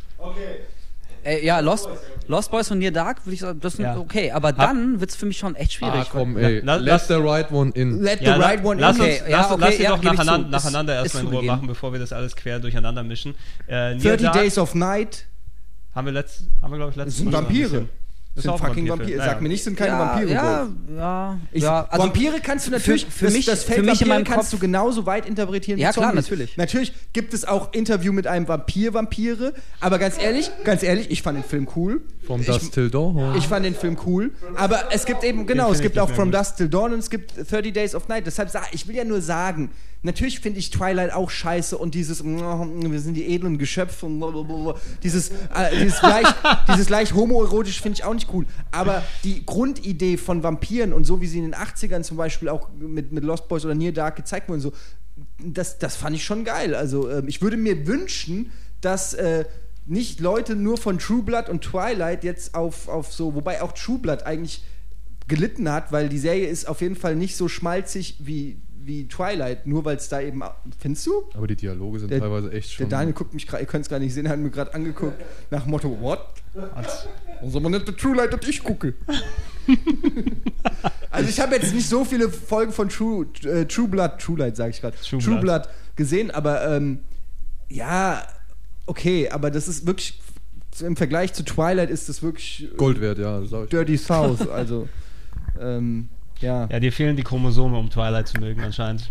Ey, Nee, Twilight, ist- Twilight ist, einfach. Es ist wirklich, scheiße, Ich ja, bin wirklich der, der, wer mich kennt, weiß, ich kann mich mit dem größten Mainstream-Shit anfreunden und Sex oberflächlicher. Kacke. Ich kann auch mich mit Sex in the City anfreunden, aber Twilight ist einfach stupide, dumme, pubertäre Kacke. Da, also wirklich, da geht da geht's um nichts, da passiert nichts. Es ist langweiliges Geplärre von einer, von einer dummen Emo-Zicke und ihrem Schönling und es ist einfach, ah, ich weiß nicht, es hat nichts mit, es würde auch, diese, dieser Film, diese Filmreihe würde komplett funktionieren ohne Werwölfe und Vampire. Wolf sagte auch mal was. Äh, nee, ich glaube, ich bin in der Außenseiterposition, weil ich mag einfach keine Vampire. Also ihr habt jetzt ein paar Beispiele und ähm, ich muss sagen, bei Near Dark und Lost Boys würde ich zustimmen und dann Let the Right One In auch noch. From aber, Till Dawn. Ja, aber das wollte ich gerade sagen, From Dust Till Dawn ist für mich kein Vampirfilm. Der hat vielleicht das, das Motiv der Figur von irgendwelchen Vampiren, aber das ist kein Vampirfilm für mich. So wie äh, bei äh, hier Fürsten der Dunkelheit von John Carpenter haben wir im ersten Teil drüber gesprochen, ähm, ist auch kein Zombie-Film, obwohl die Leute ein ähnliches Verhalten an den Tag legen. Also das Motiv Zombie taucht auf, ist für mich trotzdem kein Zombie-Film. So ist von Dust Till Dawn für mich kein Vampir-Film. Bram Stokers Dracula, geiler Film. Ey, Achtung, ja, guck ihn dir heute nochmal an und ich sag dir, der hat gelitten. Der ist nicht so geil, wie wir den alle in Erinnerung haben. Ich, ich habe den extra. der Vampir. Okay. Der, okay, der ist. Okay, aber Also der ist aber jetzt schon wieder, das ist eine ganz eigene Liga. So, Vampirfilm. ja, Wollte ich nur noch den mochte ich auch. Ich kenne auch Filme. Ich du, meine, ich mein, ich mein halt nur, ich meine halt nur, also ähm, wenn ein Film mal dieses Motiv Vampir oder zum Beispiel 30 Days of Night so ist ein super Film, ich finde ihn echt ziemlich gut. Ist aber für mich in meinem Kopf einfach kein Vampirfilm, weil er vielleicht so Grundzüge hat, aber nicht nach diesen Kriterien funktioniert. Da sind es halt mehr so, so reißende Bestien, die halt irgendwie eine übernatürliche Erklärung Ja, Aber das ich ist, finde, auch wirklich, das 30 ist die Definitionssache. Also wirklich. 30 Ja, Days of ja, Night verhält sich zu Vampiren wie 28 Weeks Later zu Zombies. Zu klassischen Zombies. Wenn man, ja. ich sag ja, also ich möchte da jetzt irgendwie auch keine allgemeingültige Definition geben, aber für mich in meinem Kopf ist das kein klassischer Vampirfilm. Der ist recht nah an diesem Bereich, aber ja, hier Interview mit einem Vampir, das ist, das ist ein Vampirfilm für mich. Bram Stokers Dracula ist ein Vampirfilm. Selbst Blade, ich, ich hasse Blade. Ich finde auch den ersten Blade schon scheiße. Das sind so Vampirfilme, das sind verschiedene Setten, Der ist auch Facetten. Also Blade 1. Ähm, nee, der ist nicht ich. gut. Also da finde ich auch, ich, ich habe ihm wirklich eine Chance gegeben. Ich war, ich war im Kino. Mochte, mochte ich nicht. Ich habe, ähm, also bei Blade 1 so die, die Einstiegsszene mit der Blutdusche fand ich echt cool. Da hat, hat er mich echt gekriegt, aber Das Lied schon, war auch geil. schon nach 10 Minuten ist mir aufgefallen, wie unglaublich dumm und, und bescheuert und, und wirklich so prollig blöd dieser Film ist. Comic-Verfilmung eben. Ne? Ja, aber da Und Wesley Snipes. Und Wesley, ja, willkommen im Knast, Kollege, ne? Steuerkram. Ähm, ja, auf jeden Fall, äh, das ist ja auch einfach nur eine, eine Vorliebe. Ich mag einfach Vampire nicht. Ich finde die Figur, die, die mythologische Figur Vampir finde ich irgendwie schon langweilig. Ich finde sowohl diese, diese leicht angeschwuchtelten Schöngeister mit ihrem Rotwein und Rüschenhemd langweilig, wie diese krass abgefuckten Techno-Vampire. Das finde ich mittlerweile genauso langweilig. Also, äh, Äh, wenn, äh, Du, du, du abgesehen gehst von, aber jetzt dieses ganz große, breite Spektrum am einen und am anderen Ende. naja, wir reden ja über, über Vampirfilme. Wir reden ja nicht nur über, über Twilight. Hast du Vampire. Daybreakers gesehen? Den wen? Daybreakers? Ähm, ja, fand ich auch scheiße. Fand ich auch ja, so habe ich vorher, ich habe einen Trailer gesehen, fand den doof. Hatte hab ich, Potenzial, fand ich auch nicht so geil. Ja, er hat seine Chancen nicht wirklich zu nutzen gewusst, aber ich finde halt die Idee, beziehungsweise diese Vampirgesellschaft, die sie da versucht ey, das haben ist kompletter Bullshit. Aber ich fand's mal ein echt ein netter Ansatz, irgendwie ein bisschen was Neues in das Genre aber das hätten, das so. hätten Also- die dann auch konkreter Naja, aber Klar, hätten sie, sie Also hätten es hätten alles es konkreter machen können, aber nichtsdestotrotz hat, war immer jemand da, der hat halt versucht, nicht irgendwie die edlige, edle irgendwie Herrenrasse da hinzustellen oder halt irgendwie so abgefuckte Outlaws irgendwie zu machen, sondern halt irgendwie mal gezeigt, ey, wie blöd ist oder wie schwachsinnig ist es eigentlich, dass so eine Vampirgesellschaft, beziehungsweise dass Vampire halt so eine totale Weltherrschaft anstreben. Was machst du denn, wenn kein Mensch mehr da ist oder beziehungsweise alle Vampire sind? Ja, bist auch einer. Wirst du auch, Ja, aber das, aber das war doch, aber es war doch nicht mal gut dargestellt. Es waren doch einfach die Vampire haben jetzt quasi die Macht übernommen und haben statt des Kaffees wie früher jetzt Blut getrunken.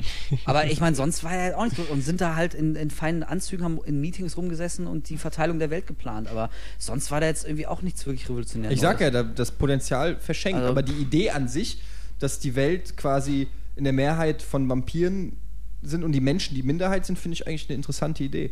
Aber war halt, wie gesagt, nicht geil umgesetzt. Ich fand den auch nicht Ja, und auch nicht Film. durchdacht. Also ich meine, du kannst doch nicht nach, weiß nicht, 5000 Jahren menschlicher Entwicklungsgeschichte erwarten, dass sie innerhalb von, von 10 Jahren alle daran gewöhnen, nur noch nachts zu leben, so, weißt du? Oder, oder auch diesen natürlichen Ekel gegen Blut zu überwinden. So, ja klar, saufen wir halt Blut.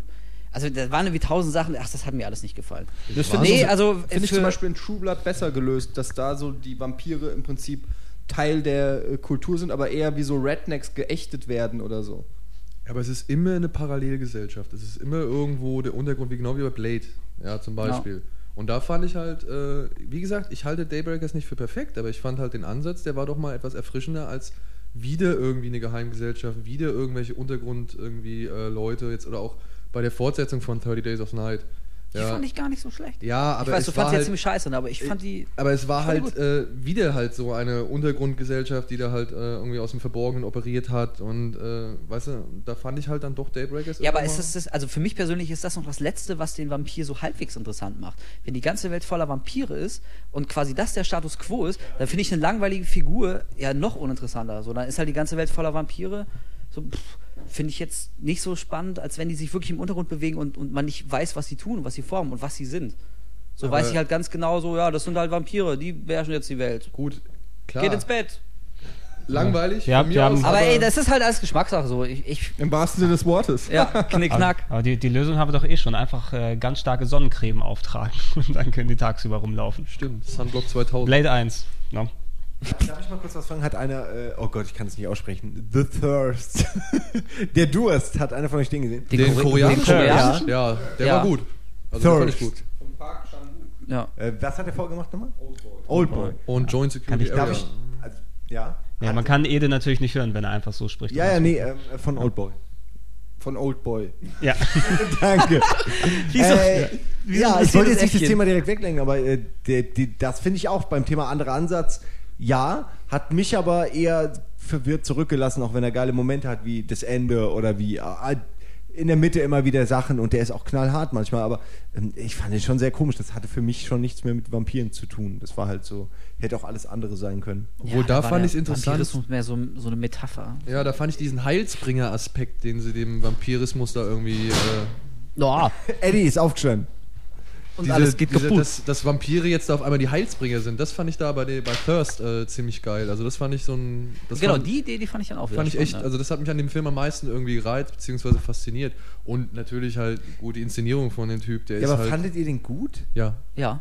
Er war nicht sein Bester, wenn man jetzt mal Oldboy gesehen hat und Oldboy ist saugut. Also und äh, Sympathy for. Mr. Vengeance und JSA vor allem, ja, Ja, der halt leider super. immer wieder irgendwie vergessen wird. Jeder Ja, sagt immer Oldboy, Oldboy. Ja, ne? Ohne Scheiß. ich aber kenn ihn JSA nicht. Ich kenne Area- ihn nicht. Siehst du? Schon.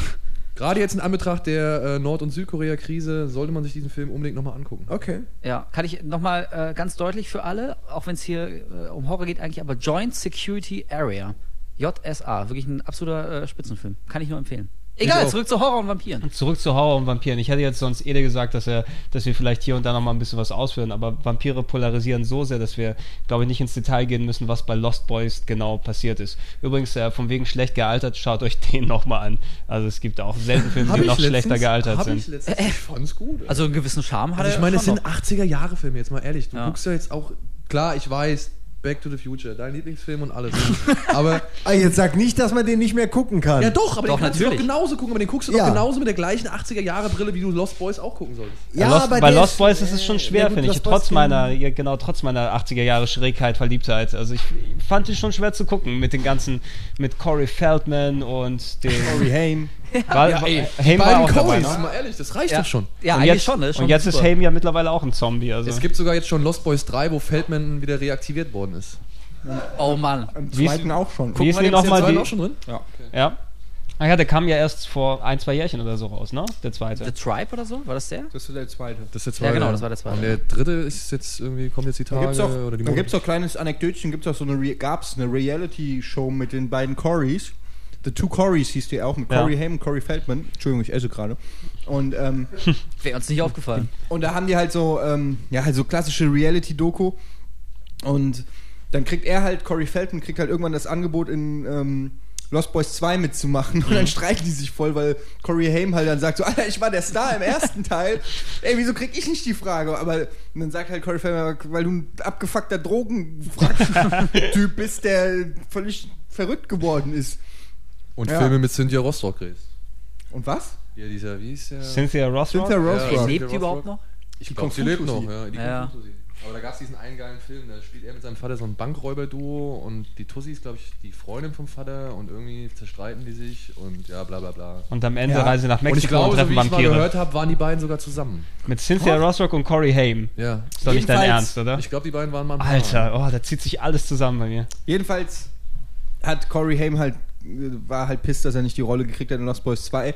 Für Lost Boys 3 hat sich ja jetzt eh erledigt. Eben. Eben. Vielleicht wird er ja digital drauf kopiert oder so wie äh, Brandon Lee damals. am Wollen die angeblich mit ähm, Heath Ledger machen für, Joe, für Batman Echt? 3. Da geh- schaue ich mir nicht Oh an. nee. Ja, nur für kleine Szenen, nicht für einen kompletten Film, aber es soll in ein, zwei Szenen soll, wollen sie ihn mit Material, was sie aus Darknet nicht benutzt haben und digitaler Technik, wenn es okay von der Ledger-Familie kommt, ähm, noch einen Auftritt gönnen. Mal sehen, ja, mal sehen, was Abwarten. dabei rumkommt. Eben Abwarten. erstmal Tron abwarten, ob so eine Reanimation irgendwie auch noch was bringt. Ja. Ich habe schon erste Reaktion auf den Tron-Film heute gehabt. Habe ich mitbekommen, aber ich habe halt diesen einen Trailer gesehen, wo sie Jeff Bridges in Jugendlich irgendwie äh, äh, reanimiert bzw. animiert haben und Ja. Ja, da Egal, will ich auch egal. abwarten, Führt- erstmal gucken, vor allen. Führt, führt Genau, woanders ja. hin. Genau, ich hoffe, dass Tron nicht zu einem Horrorfilm der anderen Art wird. Dass man sich dann trotzdem graus dem sitzt. Ähm, vorhin hattest du ja angesprochen, Ede, von, oder nee, was, wer, wer hatte nochmal gesagt, von wegen, dass äh, die, die Zombies eine der wenigen letzten klassischen Filmmonster sind? Das warst du, Ede. Das war ich natürlich. Genau. Und äh, hast absolut recht natürlich. hast äh, absolut recht in der Hinsicht, weil viel natürlich Der von dem, Scheiße. von dem klassischen Filmmonster, Universal-Monster wie Dracula, Werwölfe und Also einer, der es zum Beispiel eingeführt hat, wieder war J.J. Abrams mit Cloverfield. Gut, scheiß Film, aber, aber immerhin doch. Gut, dass der Nein. Wolf rausgeht. Aber ähm, immerhin hat er wieder so ein Monster eingeführt, was ich schon eigentlich cool finde. Aber es ist, daran sieht man auch, wie schwer es ist, heutzutage. Also, ich wüsste auch nicht, wie man es noch groß machen will, dass du wirklich ein klassisches Monster in einen Film einbaust. Das ist einfach, irgendwie ist der Zug abgefahren. Mhm, so die einfach, die, die Leute heutzutage und auch die Gesellschaft ist einfach viel zu, sagen wir, miteinander vernetzt oder viel zu aufgeklärt, als dass es heißt, guck mal, da kommt der, der böse Dracula durchs Fenster geflogen und dass du dich davor erschrecken würdest. Ja, gut, zumindest wenn du es nicht in einen, in einen Science-Fiction-Film packst. Weißt du, wenn du irgendwie einen Science-Fiction-Film hast, so aller Alien oder so, Mhm. weißt du, wo du auf einen fernen Planeten fliegst und so. Aber in einem realistischen Setting, also in, in, in, in, dem, in der Welt, in der wir jetzt leben, Mhm. ich glaube, das kann man den Leuten nur schwer vermitteln irgendwie. Genau. Ja, und aber, Entschuldigung, wenn ich dich unterbreche, aber, aber jetzt meinst du nicht, also ich sag mal so, die Möglichkeiten könnte doch mal noch, ich meine, früher gab es doch auch echt alle Nase lang, gab es irgendwie einen Film, wie jetzt zum Beispiel wie Deep Star Six, wo irgendeine Ölbohrung oder sonst irgendwas irgendein Vieh hervorgerufen hat, was jahrhundertelang oder jahrtausendelang irgendwie unter der Erdkruste gehockt hat.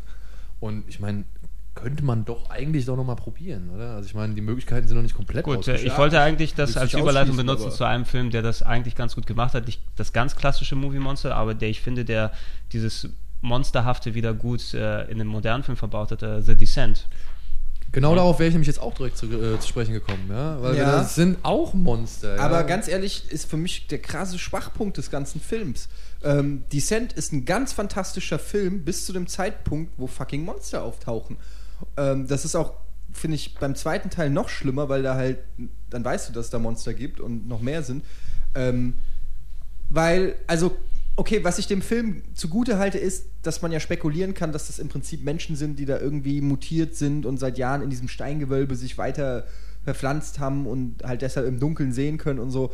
Aber ähm, was ich an Descent und was ich an solchen Art, so eine Art von Horrorfilm liebe, ist, dass da Spannung erzeugt wird, einfach nur durch das Setting selbst, ja, also durch, durch die Umstände im Prinzip. Und der Film hätte gar keine Monster bedurft, weil der war schon so bedrückend, so beklemmend, so krass. Das war ein richtig, der hat mich richtig in seinen Bann gezogen. Das war richtig eine Situation, wo ich gesagt habe, boah, hätte ich keinen Bock, mit denen zu tauschen. Was für eine scheiß Situation die gerade stecken. Aber in dem Moment, wo Monster kam, habe ich gedacht, hm, okay. Obwohl, ja. da fand ich die, da fand ich die Situation aber echt noch ein ganz Stück beschissener. Also ich fand die Szene, wo sie mit dieser Kamera ihre Gruppe ableuchtet und auf einmal steht Descent. dieses da. Ich hab's erraten. Ich komme Äh, gerade wieder in den Raum, ich wusste es nicht. Ähm, ich fand die großartig. Ich ja, hab, ich das hab, ist auch eine geile. Das also ich habe als- selten an- so viel gezuckt. Äh, in- Das ist eine geile Szene, aber es ist im klar als einzelne Szene finde ich das auch geil. Im Gesamtkontext äh, weiß ich nicht. Das ist wie das Wolfsrudel bei Frozen. Also hätte es einfach nicht bedarf, finde ich. Bedurft, bedürft. Aber wenn man mit der Voraussetzung rangeht, wir gucken uns einen Monsterfilm an. Hä? Wenn man mit der Voraussetzung rangeht, wir gucken uns einen Monsterfilm an. Ja, aber bei Descent geht da keiner mit. Also Entschuldigung. Also kannst mir die Descent nicht als klassischen Monsterfilm verkaufen. Also, hm, ich verstehe, was du meinst, Eddie, aber ich meine, so gesehen könnte man auch sagen, bei From Dust Till Dawn hätte es der Vampir auch nicht bedurft. Das hätte auch Eben, als, als auch cooler. Gangster-Road-Movie weitergehen können, wäre ein Top-Film gewonnen. Auf einmal drehen sie halt irgendwie um 180 Grad und es kommt was völlig Neues rein. Also, ich kann wirklich verstehen, wenn dann das irgendwie. Aber bei From Dust Till Dawn, finde ich, passt es irgendwie. Irg- Also, das ist halt einfach ein Goofy-Film irgendwie. Das ist halt crazy. Descent vermittelt aber von A bis Z eigentlich Hyperrealismus. ja. Klaustrophobische Naja, Zustände und da passt dieses Obwohl Visionen ja schon früh übernatürliche. kommen. Hä?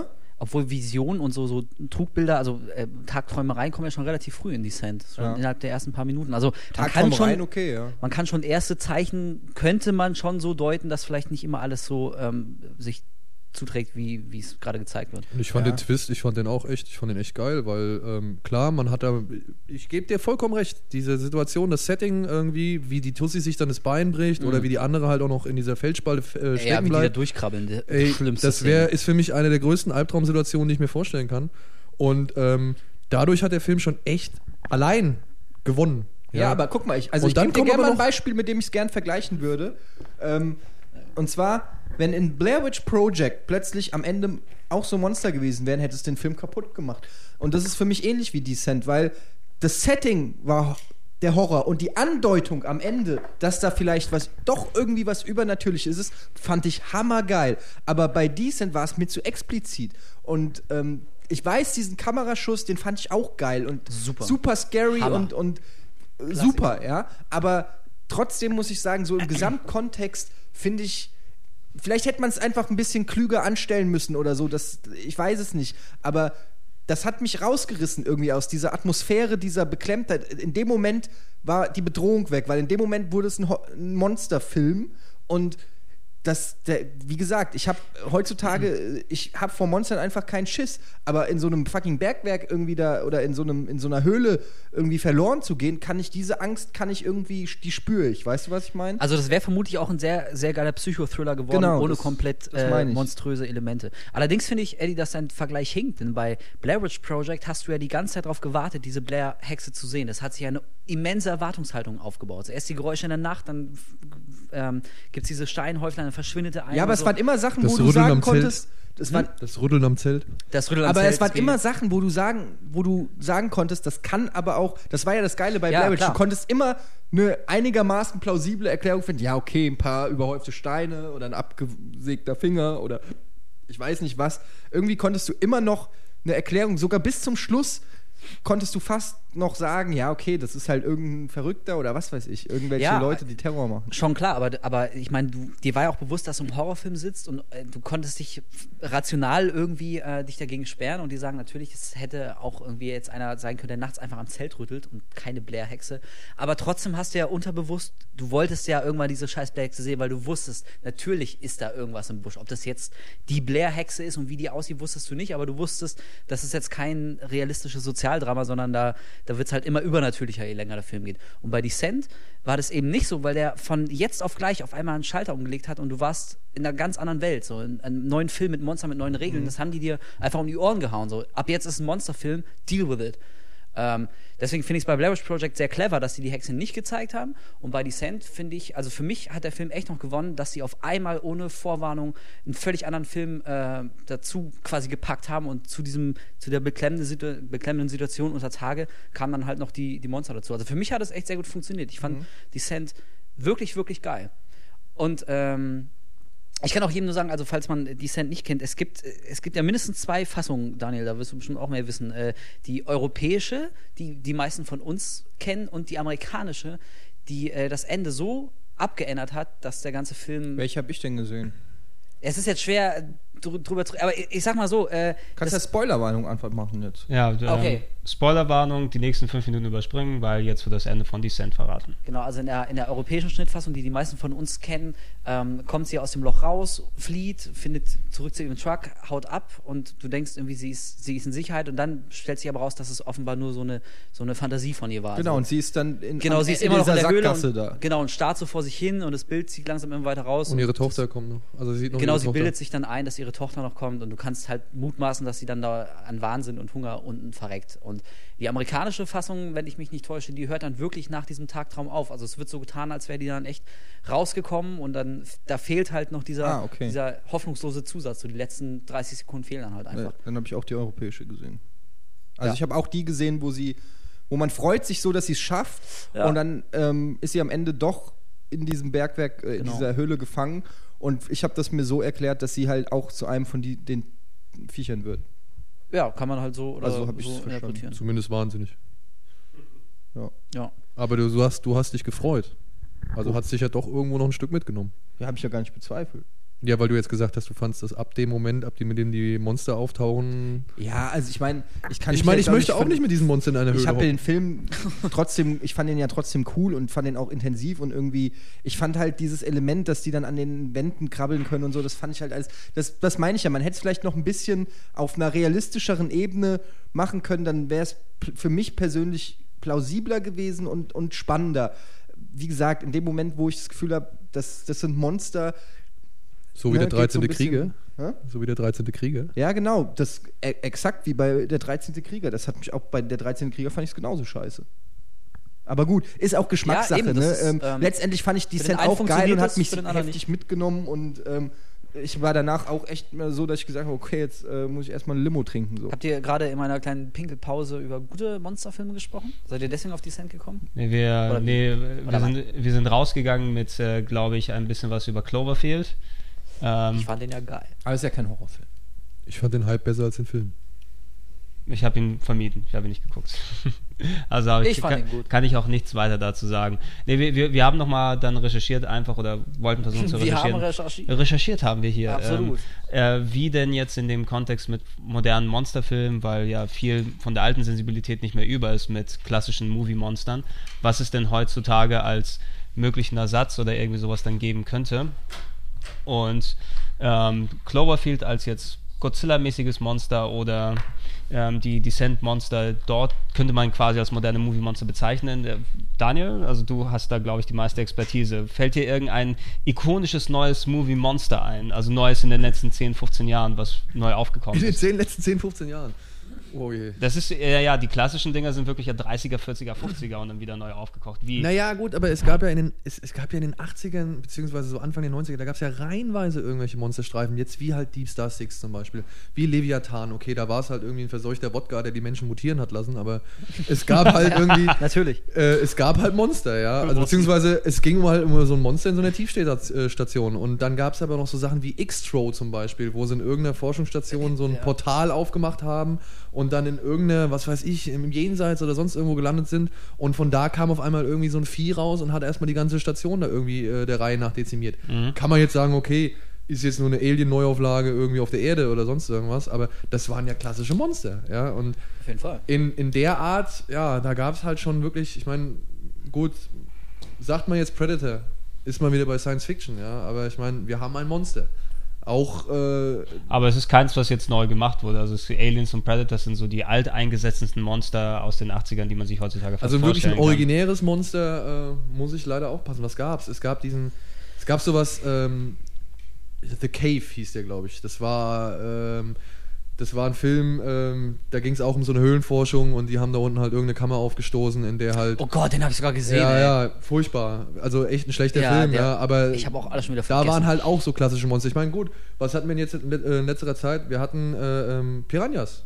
Ja, ich meine, wir hatten Piranhas. Es waren prähistorische Monster-Piranhas, die keineswegs irgendwie vergleichbar sind mit den, sag ich mal, tatsächlich existierenden Piranhas, die aus irgendeiner äh, uralten Höhle rausgesprengt worden oder per Erdbeben raus, äh, befreit Aber es ist worden auch sind. natürlich wieder ein reanimiertes Genre, was 70er, 80er dann wieder dann. Immerhin wurde es mal reanimiert, ja. Also, Ja. Aber was denkt ihr, woran liegt das? Dass klassische Monster einfach nicht mehr als Horrormotive.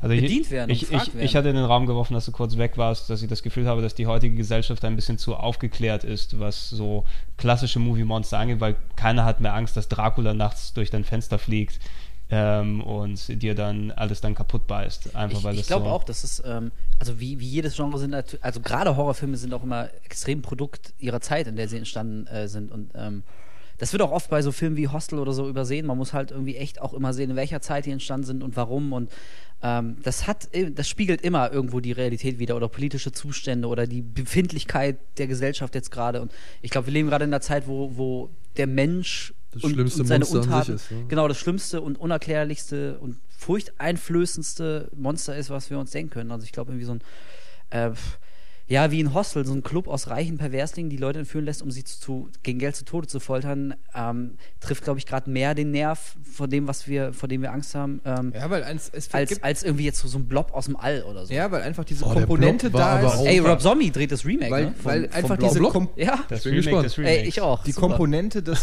das einfach es ja sein könnte, ist, glaube ich, auch das, was viele Horrorfilme heutzutage auszeichnet, wo du sagen kannst, naja, wer weiß. Weißt du, es gibt einen Fritzel und was weiß ich, eine Kampusch und, und, und was nicht alles. Und dann denkst du dir natürlich, ja, so weit ist es mit Hostel oder Saw oder so. Jetzt klar, die, die Maschinerien und so, die sind natürlich ein bisschen übertrieben, aber so generell, das ist was, wo man denkt, so, Alter, das ist schon realistisch und das schockt einen dann natürlich auch mehr.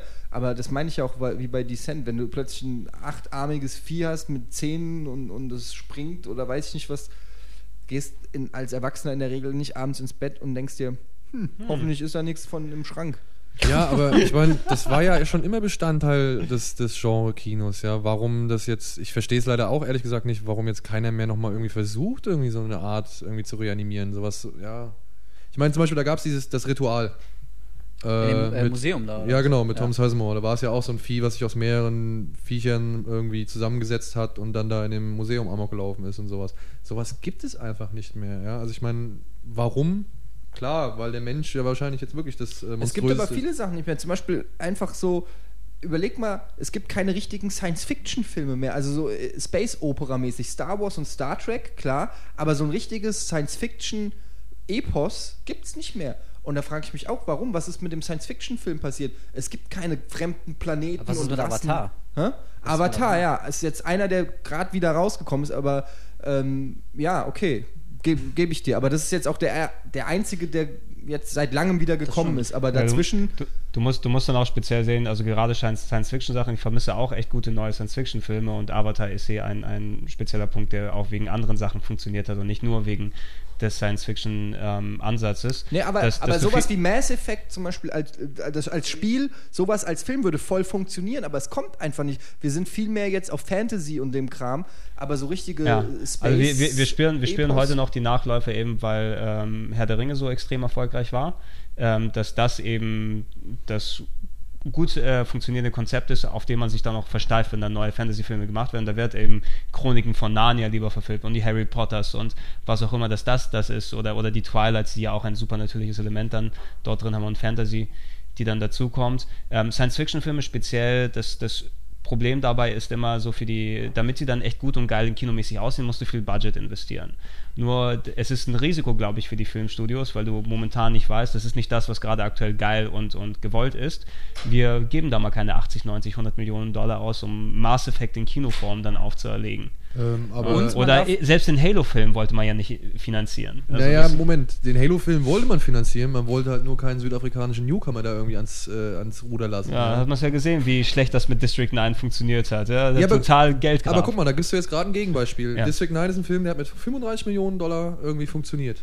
Und hat seine, sag ich mal, Optik, wie auch seine Message, wie auch seine Unterhaltung wunderbar rüber transportiert. Meine Aber Meinung. District die 9 Ausnahme ist- von der Regel. Ganz ehrlich, aber ja. District 9 ist genau das, was ich meine. ist Ähm. kein klassischer Science-Fiction-Film, wie ich es meine. Da gibt es keine Raumschiffe, das ist auch realistisch begründet, weißt du? Da gibt es keine Laserschwerter und einen Typen, der im schwarzen Mantel oder so, die War Borg oder sowas wirklich fan Fantastisches, ja? Das ist alles Space Opera. Space Opera, ja, also wirklich fremde Planeten. Galaxien und, und irgendwelche Sachen, ja, sowas wie StarCraft oder Mass Effect oder solche Sachen gibt es eigentlich kaum noch. Es gibt halt diese realistische Komponente wie District 9 oder Splice oder weiß ich nicht was für Sachen, ähm, aber das meine ich ja, wir, momentan ist das Kino krass geprägt von Authentizität und wenig von wirklich fan fantastischem. Egal, ob es jetzt ein Monster ist oder ob es, ähm, ja, weiß ich, selbst bei, bei Fantasy-Filmen, ja gut, doch Fantasy-Filme gibt es noch, ja, muss man sagen. Ähm, ist momentan noch das einzige Genre, wo es ein bisschen fantastisch zugeht.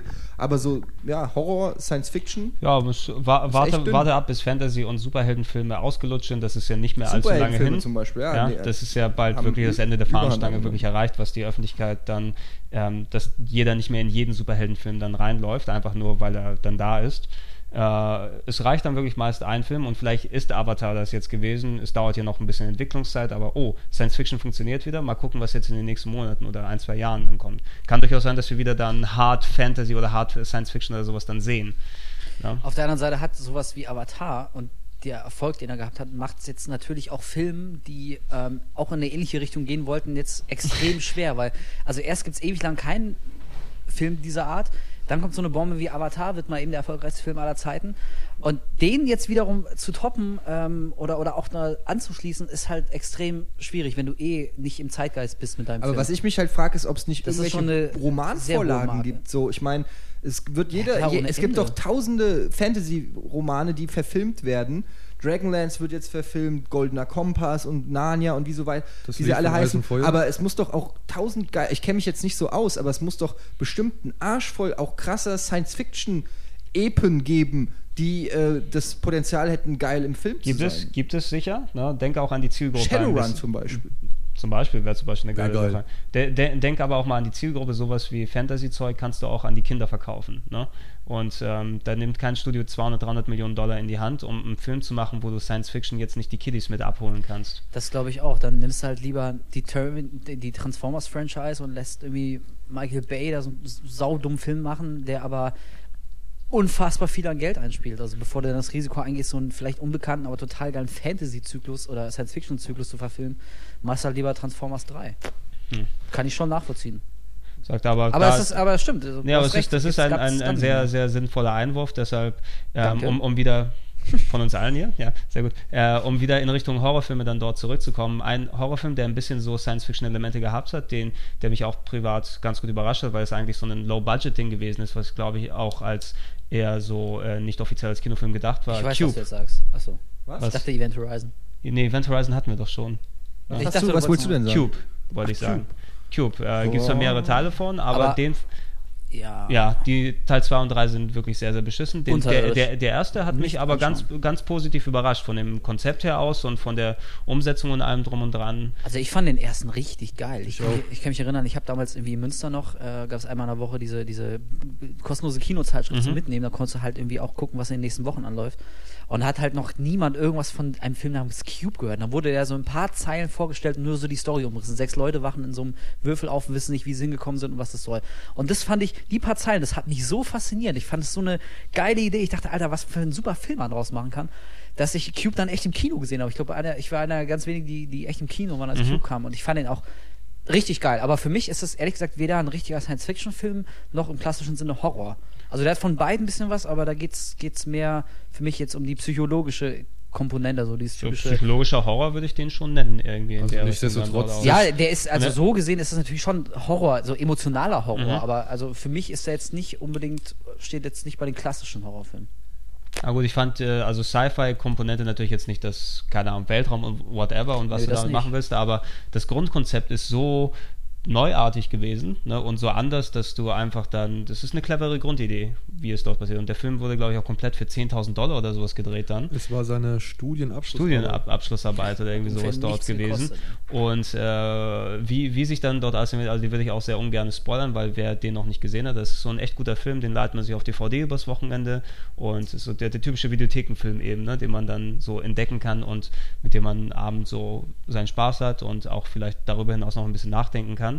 Der hat, ja, hat das echt gut äh, umgesetzt und auch so von nach hinten heraus, nach der Auflösung und der Spannung und wie sich das alles zuspitzt, von, von dieser Grundidee aus gesehen. Auflösung, oder? Er hat ein, er hat ein Ende, aber kein Er, er hat ein Ende, was leider äh, ignoriert Teil 2 und Teil 3, wo die versuchen, das Ende, wie das bei Teil 1 gut funktioniert so hat, zu beantworten. Obwohl, ich muss sagen, ich muss jetzt leider eine Lanze brechen für den Cube Zero, für den Film, der vor dem Cube spielen soll. Ich fand ihn nicht Jetzt so den dritten? schlecht. Ja, Was? ja, ich fand Die ihn fandst du so nicht schlecht? Nicht so schlecht. Gut, verglichen, wenn du den Wenn du den zweiten, dir- zweiten wenn du den guckst, zweiten war direkt davor gesehen hast, der absolute ist absoluter Katastrophe. Der Müll. zweite ist noch viel, viel Ey, die schlimmer. Szene, wie sie die Jäger da rausschicken mit ihren leuchtend grünen Augen und so einem komischen Cube-Tattoo auf dem Kopf, damit auch jeder sofort sieht, dass sie was mit dem Cube zu tun haben, mit dieser ultra geheimen, sinnlosen Forschungsarbeit. Dann ziehen die da los und, und nehmen im Wald irgendwelchen Jogger mit oder was. Der spielt auch nur komplett. Der spielt Cube Zero, nee, in Cube Zero siehst du doch, wie die Leute in den Cube Das- kommen. das Da, siehst du, da siehst du die, diese Hescher da, die haben so leuchtend grüne Augen, die sind halt irgendwie die, die Cube-Armee. Hab ich das Und dann kommt noch dieser Typ mit dem Krückstock und diesem äh, äh, Ja. Glasauge oder so, der, der, der, der böse. Kubaner. Die Kubaner. ja, sehr gut. Mit Ian als Anführer wahrscheinlich. Nee, ich fand den richtig zum Kotzen. Also ich fand ihn so als äh, Ist der eigentlich, äh, da fand ich den zweiten noch War der besser. erste eigentlich von Stanley Kubrick? Kubrick? Q ah, so. Mhm. Ich glaube, es ist Ians nicht. Lieblingsfilm. Ja. Das hab ich mir jetzt geschnallt. ja, der. Wow, wow, wow, wow. ja. Ja. aber der, also Ah, wer, nee, Cuba, Cuba. wer, super. wer den nicht gesehen hat, liebe echt Cube. ein kleiner, guter, netter Film. Speziell der Nächster- erste Teil, wenn man die nächsten beiden ignorieren will. Nee, ähm, du hast ihn noch ich- nicht gesehen. doch, ich habe den ersten habe ich gesehen, aber ich, ich erinnere mich nur noch, dass der am Ende mir nicht erklärt hat und dass ich ihn deshalb doof fand. Also Muss man das- dir alles erklären? Ich bin ein großer Freund von zumindest werf mir genug äh, Details hin, dass ich selber drüber äh, rätseln kann. Wenn ich das Die hatte er. Ja, aber das war doch Konnte der genau hatte so. Exakt genau das. Ja. Genau Ja, das. vielleicht muss ich den mal wieder sehen. Also ich habe es damals nicht entschlüsseln können am Ende. So für mich war das einfach okay. Die, Ja, die Frage ist, was du wirklich entschlüsseln willst und was nicht. Ja, genau. Ich Ja? glaube, Du komplett ja entschlüsseln soll man den Film ja auch gar nicht. Das macht doch gar keinen Spaß. mh, Also am Ende vom Cube weiß man, wie das alles funktioniert, ja aber man weiß nicht warum. Was, du musst dich halt am Ende selbst fragen, warum? Warum, was, was, sollte das jetzt Ja. alles? Aber wie das äh, funktioniert an sich, das hast du ja schon verstanden. Also du weißt schon genug, um diese Ja, Situation Ja, weißt Also ich- warum ich- es ich das fand- Ding ich fand gibt, speziell- wie die da reinkommen, was, warum's, was der Sinn der ganzen Sache ist. Ja, aber Das ist ja auch irrelevant, Aber das ist ja gerade das ne? Geile daran. Ich finde, das finde ich gerade so faszinierend. So, warum, ich- warum, warum? Genau, ich, ich, Warum? ich finde, Das ist Cu- doch, Cube ist ist einer doch geiler der, als jede Erklärung. Ja, weil irgendjemand 300 Dollar, äh, 300 Millionen Dollar zu viel hatte und nicht wusste, was er damit machen sollte. Genau, Cu- Cube ist einer der Filme, der Da weiß genau, genau weiß, an welcher Stelle er aufhören muss, ähnlich wie Inception, ohne das Inception-Ende zu spoilern. Ne, aber dort, ich meine, jeder, der ihn gesehen hat, weiß, das ist genau der richtige Punkt gewesen, um dort den Film zu beenden. Weil der genug das an Fragen und Eigeninterpretationen dann übrig lässt, dass du dann dich darüber hinaus nochmal mit dem Film beschäftigen kannst, in deinem Kopf oder mit anderen Leuten zusammen. Oder? Schon ehrlich sagen. Die Aber guckt alle- nur ganz starr vor sich hin. ja, ich Ja, nö, ich ach, will, egal. Ehrlich Aber- gesagt, ich will jetzt nicht so viel über Cube reden, das ist mir zu egal. Aber denn noch was hast, zu Monstern? Hast, hast, hast, Ich mein- du, hast du dir Miesmacher hier ähm, äh, Argumentation von Trant dann geholt? Nein, Gefällt mir aber, alles nicht. ey, Ah. ich weiß einfach, dass auf deiner Liste dann noch so viele coole Sachen sind, wozu ich mehr hab, Lust habe, was zu sagen, als zu dem Cube, der. Was steht da? YouPorn? Was? Auf deinem Blog, was sehe ich da? YouPorn? Was?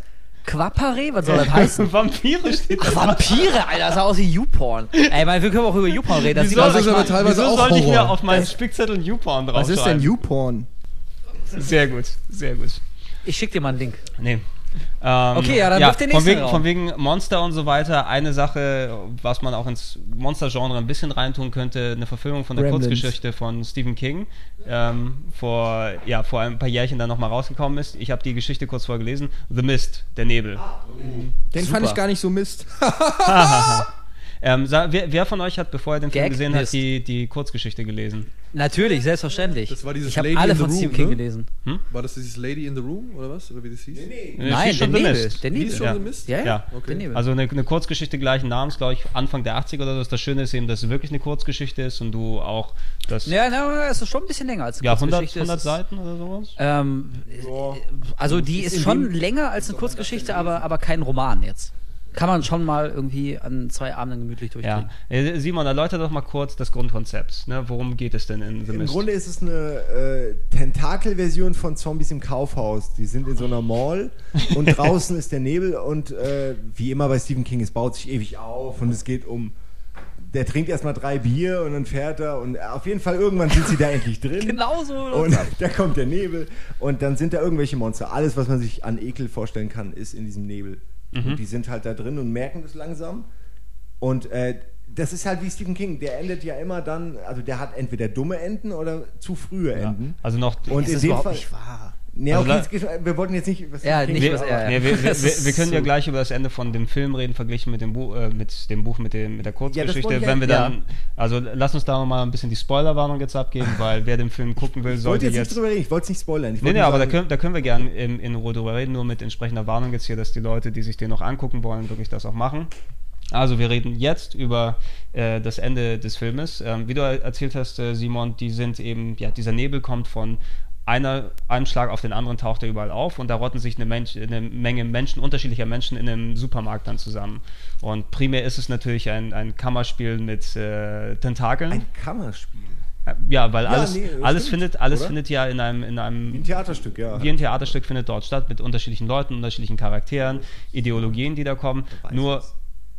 Ja, Da äh, ich gelobt. ja, danke sehr, danke sehr. Äh, nur natürlich, was der Film, fand ich, äh, anders gegenüber der Kurzgeschichte dann gemacht hat, war natürlich das Ende, was da, ähm, ka- könnt ihr euch noch an das Ende in dem Buch erinnern? der Selbstverständlich. Kurzgeschichte? Ja. Das ist ja mehr so ein ähm, fast schon offenes Ende gewesen. Ja, mehr Ja. als ein offenes Ende.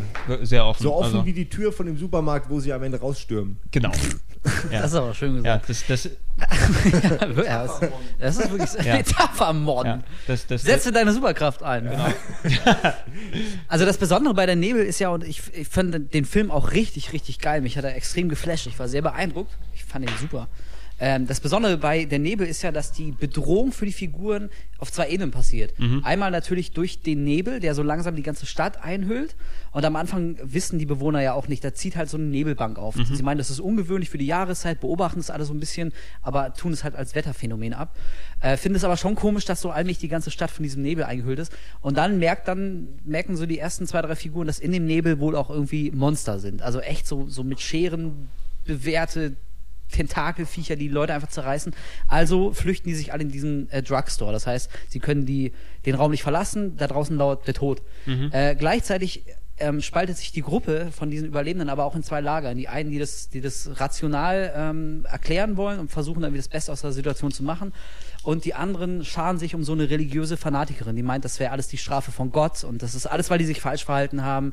Aber das ist Ähm, echt typisch King, oder? Immer so diese Ja, die- religiösen Fanatiker hat er sehr gerne. Religiöser Diese Archetypen macht er immer. Das stimmt. Und ich kann mich äh, auch hier, wir sind ja schon innerhalb der Spoilerwarnung, aber ich gebe noch mal eine Spoilerwarnung. Jetzt äh, die Szene, wo diese religiöse Anführerin Carmody, Miss Carmody, wo die erschossen wird dann von diesem, von diesem Ladenbesitzer. Ey, da hat das ganze Publikum geklatscht, wirklich. Das war ein extrem ernster, düster Horrorfilm, alle voll angespannt, aber als die erschossen wurde, so knallhart, haben wirklich alle applaudiert. Und ich habe äh, ähm, in Foren gelesen, dass es wohl überall auf der Welt, also überall schreiben Leute, ey, als die abgeschossen wurde, habt ihr auch alle, alle triumphiert und gejubelt. Das ist sehr Also, ja. interessant. Ja. Aber da muss man auch mal die äh, Leistung von Marsha Gay Harden, war das glaube ich, Ja. würdigen, die äh, wirklich die Super. Frau super aggressiv, äh, beziehungsweise super aggressiv nervend Ganz schlimm. quasi äh, Ganz schlimm. Äh, gespielt hat. Also es war großartig gemacht, ja. Also es war echt, dass sie einen so aufregt und dass man wirklich ihren Tod herbei wünscht und beklatscht. Ja. Großartig. Ja, Also genau. Und jetzt nochmal zum Ende. Also die Kurzgeschichte endet damit, dass sich die, ähm, die letzten vier, fünf Überlebenden flüchten sich von dem Drugstore dann ins Auto, weil sie irgendwann erkennen, dass sie da früher oder später überrannt werden. Sie müssen sich halt dann mal weiter, weiter bewegen. Oh, wir werden gerade mitten im Podcast gestört. Von unserem äh, Obermufti. da guckt er nur. Viel Spaß. danke ja, danke, du. Tschüss, Schatz. Ähm, genau, wir sind die, hier schon im hintersten Raum. ja. ja, wirklich, Ganz also wir haben uns echt Dach zu, so. zurückgezogen, bis nichts mehr ging. Wir könnten auch im Keller Egal, zurück zu, also sie sind Oh, halt in einem Auto und äh, wissen aber auch nicht so recht, wo sie hinwollen, weil sie halt, ähm, weil der Nebel überall ist. Also eigentlich haben sie keine Zufluchtsmöglichkeit mehr und irgendwann nachts hört der Vater, der das Auto fährt, die anderen pennen hinten drin und er hört im Radio äh, ein Wort, irgendwie der Name einer Stadt oder so und weiß halt nicht, ob er das nur gehört hat in diesem Rauschen, ob er sich eingebildet hat oder ob da wirklich noch irgendjemand in dem Radio versucht Kontakt aufzunehmen und fährt dann halt einfach los, weil er erkennt, also sie werden entweder jetzt sterben oder später, aber sie müssen halt, dann können sie genauso gut losfahren und gucken, ob da echt noch jemand lebt. So hört das Buch auf. Vernünftig. Ähm, ja, ist halt, ist halt offen so, wie du gesagt hast, Simon. Das kann einem gefallen oder eben, äh, eben auch nicht. Aber sie sind trotzdem in so einer kleinen Kammer der Sicherheit so ein bisschen.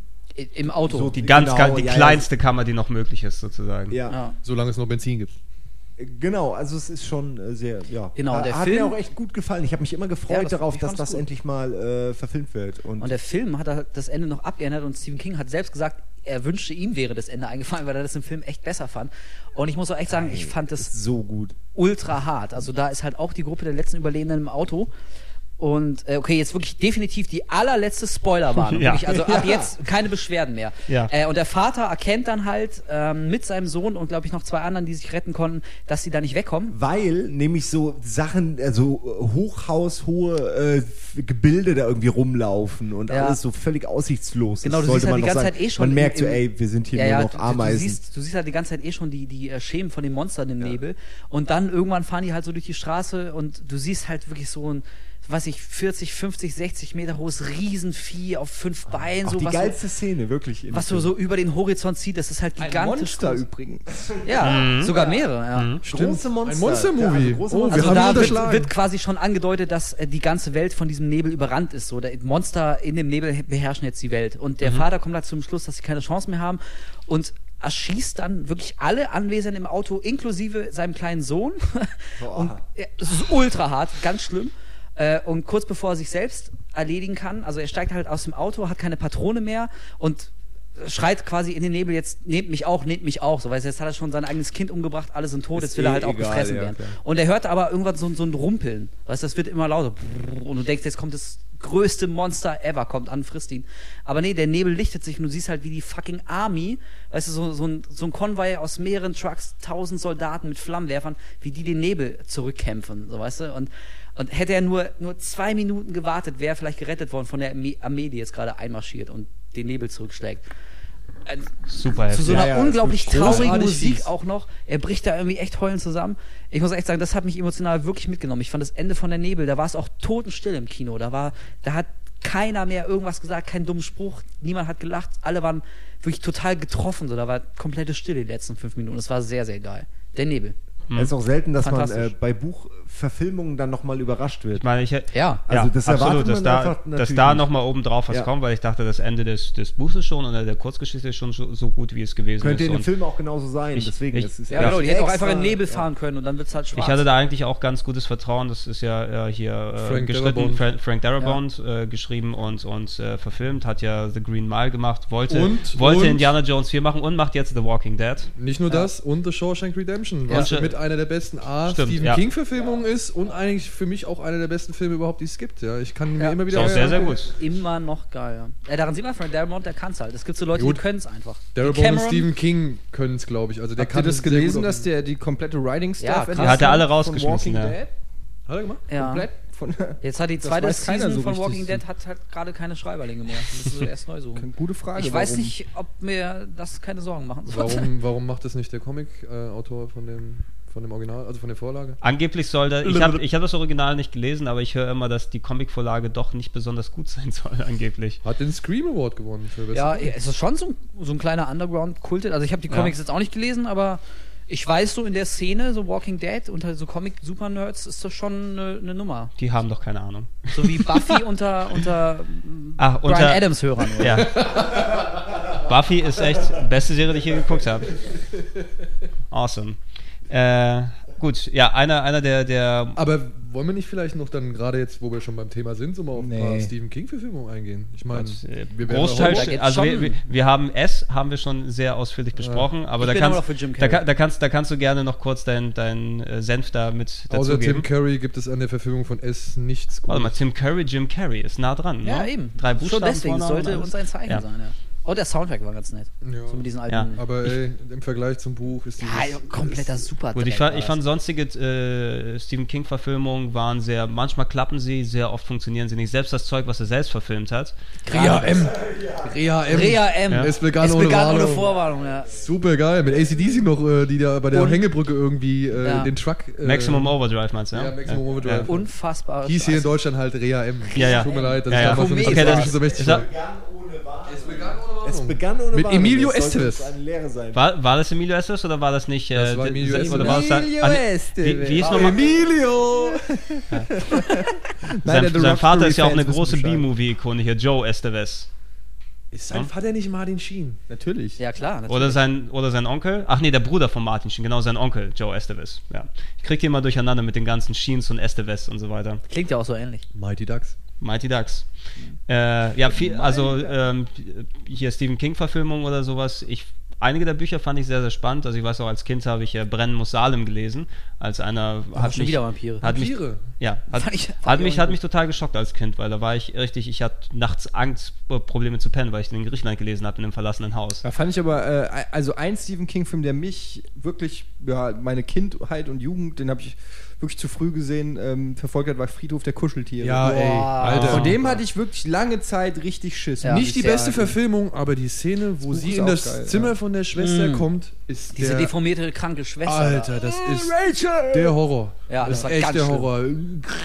Auch äh, nicht sehr schön war die Szene, wo dem, wo dem alten Nachbarn, genau, von dem kleinen Drecksbalg, was sich unterm Bett versteckt, Oh, mit dem Skalpell die. Achillessehne durchgeschnitten. Nee, und der Mund wird doch auch aufgeschnitten. Ich glaube ja, aber ja, mit, der der, Mund, mit der Achillessehne sieht man geiler. Viel, Also, oh, da gibt es nicht viel, was in diesem Fußbereich, sag ich mal, mithält. Also da gibt es hier bei Tanz der Teufel, Fußbereich. da gibt es bei Tanz der Teufel die schöne Bleistiftszene, aber Doch, und ja. bei äh, Sympathy for Mr. Vengeance Ja, in dem See. Im. Wasser, im See. Und in Hostel 1 hier mit, du kannst jetzt gehen, steh auf. Und er steht auf und zack, ja, das war. Aber. Ähm, Aber nichtsdestotrotz, die bei war- Friedhof der Kuscheltiere muss man darauf achten, wenn du noch mal guckst. Da gibt es zwei Szenen, wo ich mich frage, ob sich da Schauspieler ernsthaft wehgetan haben. In der einen rollt nämlich Dale Midkiff, der, der Darsteller von dem, Ja. der Hauptdarsteller halt, Ja. ist irgendwie so im Bett Arian und pennt. Lambert. Und dann klingelt der Wecker, er schreckt voll auf und rollt so vom Bett.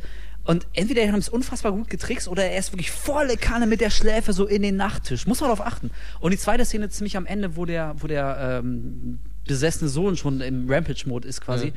Ähm, sie betäubt ihn mit so einer Spritze und er torkelt so weg und sagt, oh, das war aber gar nicht nett, Mami. Und kippt volle Kanne gegen die Wand. Ich frage mich echt, ob die diesem kleinen, glaub- Kind irgendwas gespritzt nee, haben. Ich glaube, das war. aber achte mal drauf, Ein der, der, aber der, der, der kippt so, der läuft so, so ein kleines Kind und auf einmal, boom, knallt er voll gegen die Wand. Ich glaube, die haben dem was gegeben, so. Kennt ihr jetzt von Kinski, wo er bei irgendeinem Tatort oder so auch einen Wahnsinnigen spielt und dann so auf so einer Treppe vor der Haustür irgendwie so auch so umfällt und halt volle Kanne gegen so eine Steinkante knallt und du siehst halt voll und denkst, Alter, Method Acting, so weißt du, der. ich wette, er wollte sich verletzen. Ja. ja, ich glaube Ja, auch, der wollte nicht Da, so. da gab es eh nicht, was kaputt aber gehen konnte. da musste ich jetzt gerade dran denken. Ja, Friedhof, Friedhof der Kuscheltiere dann mehr die Richtung. Hat man früher mal geguckt, ne? aber das, das ist nichts, wo du jetzt das als, als großen Klassiker, den jeder schauen müsste, dann bezeichnen Ja, Obwohl, er lief, er lief aber letztens schon im ein kleiner- Fernsehen. Er lief kleiner letztens im, Klassiker. im Fernsehen und da habe ich auch nochmal so eine halbe Stunde oder so reingeguckt, weil ich einfach die Atmo nochmal aufnehmen wollte und ich Ja. fand das schon cool. Also ich fand, ich, fand allein diese, diese Szenerie von dem Tierfriedhof und äh, diesem komischen Holzberg, der dahinter ist irgendwie, das fand ich, hatten die damals echt schön umgesetzt, sag ich mal, vom, von der Ja. Atmosphäre, vom Feeling her so. Das, Und auch die, die äh, berühmte Szene, die ja quasi dann so einen Wendepunkt in der Story beschreibt, wo der kleine Sohn dann, ich glaube, bei einem 20 Jahre alten Film können wir schon jetzt sagen, oder? Ja. Wo der kleine Sohn auf der Straße dann äh, überfahren wird und dann wirklich stirbt. Das fand ich sowohl im Buch als auch im Film echt schlimm. Also im Film sieht man dann in Zeitlupe, wie dieser kleine Schuh von ihm dann noch so durchs Bild rollt, weißt du? Und du weißt, dass er gerade von so einem Truck erwischt wurde. Und der Vater bricht Die dann da so in Zeitlupe heulend zusammen. Ey, das fand ich schon echt hart. Also ist jetzt kein ganz großer Horrorfilm, den man gesehen haben muss, aber auf jeden Fall einer der besseren Stephen King-Verfilmungen und ähm, von der Atmosphäre her, von den Schauspielern her und auch von den Tricks her ist der immer noch passabel, kann man sich angucken. Ist in Ordnung. Fällt, fällt euch noch eine gute, vernünftige Stephen King-Verfilmung ein? Stand Ja. by Me. Ja. Okay, ist, der, ist aber Horrorfilm. kein Horrorfilm, ja. das Deshalb stimmt. würde ich das nicht in dieser Reihe dort mit reintun. Ich muss auch mal sagen, du findest Misery. eine Leiche. Also, Misery, Mis Shining. Haben wir da Okay. nicht schon drüber geredet? über Misery? Nee. Ich glaube noch nicht. Über Shining auch noch nicht. Da wollte ich eh noch gleich drauf zu sprechen können. Oh, Shining.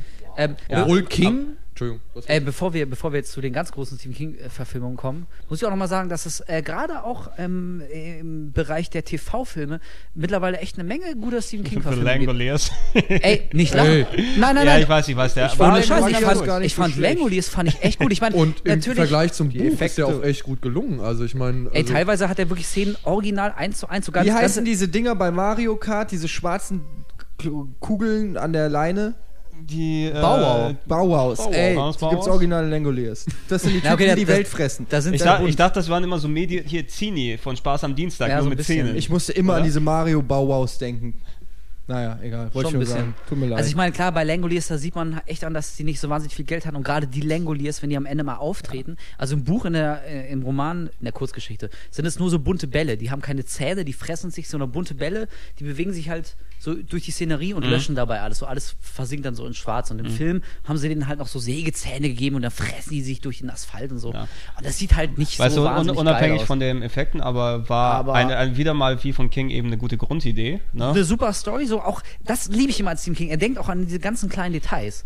So, weißt du, wenn, wenn die quasi durch ein Zeitloch fliegen, ähm, dass, dass sie in dem Flugzeug so ihre eigene Zeit noch so mitgebracht haben. Weißt du, da, dann gehen dann auf einmal da die Feuerzeuge wieder an und das Bier ist noch frisch und perlig und draußen in der Vergangenheit schmeckt alles schal und alles klingt dumpf. Das sind so die kleinen Feinheiten, ähm, die mir echt gefallen bei Stephen King. Sowas macht er immer wieder. Der durchdenkt wirklich jeden Scheiß bis ins Letzte. Ah ja, und bei TV-Verfilmungen auch noch sehr gut fand ich The Stand. Fand ich die, die Miniserie. Äh, fand ich auch echt sehr, sehr geil. Das letzte Gefecht mit ähm, hier, Parker Lewis. Der Coole von der Schule. der weißt schon. Corin Der ist der Nemec. Corin Nemec, aber genau. das war, Ja. ist es jetzt nicht Und Gary. Sinise. Das ist äh, jetzt nicht der, Sinisi. das ist nicht der Zweiteiler, oder? Doch. Doch, das meinst du nicht. Also in Amerika ist er, glaube ich, in sechs Episoden ge... Sinise heißt der. Si- Si- Sinisi. Sinis. Nick Nolte. Ja, ähm, Gary Busy. ja, Gary Busy, genau. gesagt, ey. Exakt, Er ja. ist Busy, Alter. Also Busey heißt Ah ja, genau. Busey. Und ähm, Der Gary Sturm. Busey. Äh, TV-Film fand ich auch sehr gut. Der, der Sturm. oh Gott. Welcher war- war, der war- nochmal? Der Sturm? Das war der mit, mit dieser ähm, Insel. Bei Stephen King sind das ja auch gerne mal Inseln, so abgeschnitten von der Nein, Außenwelt. Und da kommt halt ein Fremder auf die Stadt, äh, in, in, in, Auf in das die Dorf, Insel, äh, bringt ein paar Leute um. Linoke heißt er. Mhm. Und der will irgendwas. Und bis zum Schluss kommt halt nicht raus, was er will. Er will irgendwas von den Leuten. Das hat einen Grund, warum er da ist. Äh, äh, klärt sich aber erst am Ende. Und das Ende ist dann auch echt wie ein richtiger. Das ist echt. Das ist krass. So, Wenn man erfährt, was der eigentlich will, dann kommt auch diese psychologische Komponente, so typisch Stephen King mal wieder rein. So. Das, Schlimmste ist halt der Mensch und all sowas. Ähm, kann ich echt nur empfehlen. Kleiner Geheimtipp, der Sturm. Hat mir sehr gut gefallen. Mhm. So. Und jetzt äh, zu Misery, worüber ihr reden wollt. Jetzt, ja, erst erstmal zu Misery und danach zum, zum ganz großen äh, Stephen King-Käse. Nee, Misery, ähm. Misery? Ja, Ja, gut. Ja, stimmt Ja. Au- Auch von wegen, auch von wegen der Mensch ist ich dann. sagte gerade, das ist kein Horrorfilm, sondern ein Psychothriller. Ja, aber wir haben ja gesagt, der, der, das größte Monster ist der Mensch. Und ich meine,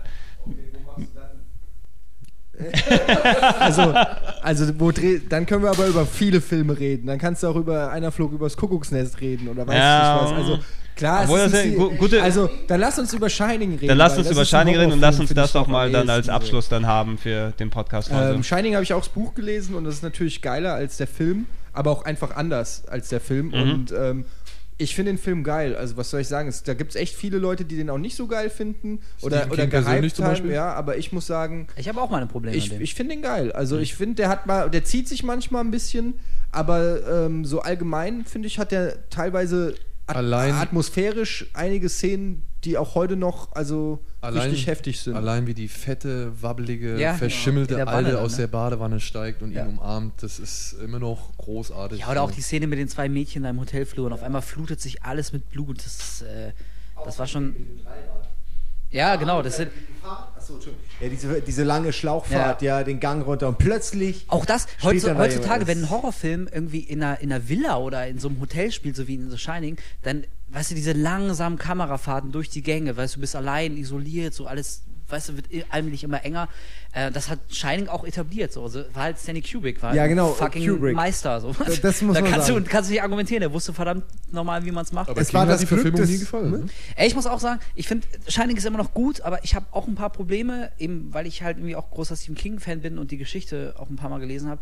Ähm, für mich das Problem bei Shining, bei der alten Verfilmung, ist, dass, also bizarrerweise ist es eigentlich Jack Nicholson, weil der so gut ist, ähm, dass er quasi die Entwicklung, die seine Figur durchmacht, nämlich dass er allmählich in den Wahnsinn abtrifft, die, die nimmt er irgendwie schon vorweg. Also da hätte es eigentlich jemanden gebraucht, der, der normaler ist und von dem du nicht ab der ersten Szene denkst, okay, der hat irgendwie einen ernsthaften Knall. Der wirkt immer so latent aggressiv. ja, so, du. diabolisch einfach. Genau, so ein bisschen diabolisch verschlagen und äh, natürlich ist es wahnsinnig gut gespielt und so, das, das liegt nicht an ihm. Ich glaube nur, ähm, für, für den Kern der Geschichte war das ein Nachteil, Jack Nicholson zu nehmen. Ja, und ist- es ist nur ein kleines Detail, aber in der Geschichte brennt am Ende das Hotel auch ab, das, äh, der Kessel explodiert oder irgendwie sowas. Und dadurch wird auch schon relativ deutlich impliziert, dass das Böse Teil des Hotels wirklich ist, also als wäre es verflucht. Und dadurch, dass es im Film stehen bleibt, ähm, und du quasi den ganzen Wahnsinn wirklich nur auf den Vater projizierst, der ist halt irgendwie einfach durchgedreht und diese übernatürlichen Elemente wie die Tussi in der Badewanne und so, kannst du dann halt als Projek Projektion seines verzerrten Ich-Bildes, keine Ahnung, ähm, interpretieren. Aber ähm, das ist halt, da geht es halt mehr in die psychologische Richtung, dass der Vater halt einfach einen Knall hat und da ist es halt blöderweise ausgebrochen. Es geht so ein bisschen der Geschichte entgegen. Deswegen, ich bin auch nicht uneingeschränkt Fan, aber Shining ist halt immer noch ein geiler Film. Ja, dieser ich sagen. krasse Wandel, der kommt halt ein bisschen plötzlich halt. Ne? Also der Moment, also das baut sich ja nicht wirklich so langsam irgendwie wie bei. Also er, Na gut, es gibt, es Ja, gibt ja zwei, halt es gibt ja zwei unterschiedliche Versionen von Shining. Ne? Also Ja, es gibt die, die- die- es gibt ja die amerikanische Fassung, die eine halbe Stunde länger ist oder sowas. Nee, also der, der, die, TV-Dreiteiler. das Nee, TV-Dreiteil, nee, ich habe das zuletzt mir nochmal angeguckt, das wusste ich vorher auch nicht eben, dass die europäische Fassung ist ja wesentlich so, kürzer die als die kürzer, Ami-Fassung, weil äh, Kubrick laut eigener Aussage dachte, ja, die Europäer sind nicht so dumm, dumm die brauchen nicht so viel Backstory. Und die Ami-Fassung hat noch diverse Szenen mit Kinderpsychologen und andere Geschichten, so weiter, die es teilweise eine halbe Stunde länger machen, den Film, der auch also noch mehr Aufbau dann dort drin ist. Kann da, da, ähm, dadurch durchaus dann entstehen, dass in, in der Folge vielleicht mit der Ami-Fassung für einige der Film besser funktionieren würde oder nicht. Weil dort mehr gezeigt, mehr erklärt, mehr gemacht wird. Ich habe die jetzt nicht, nicht gesehen, also habe ich den Vergleich nicht, nur habe ich eben nochmal drüber gelesen, was ich doch recht interessant finde. Wir Europäer sind ja nun mal klüger.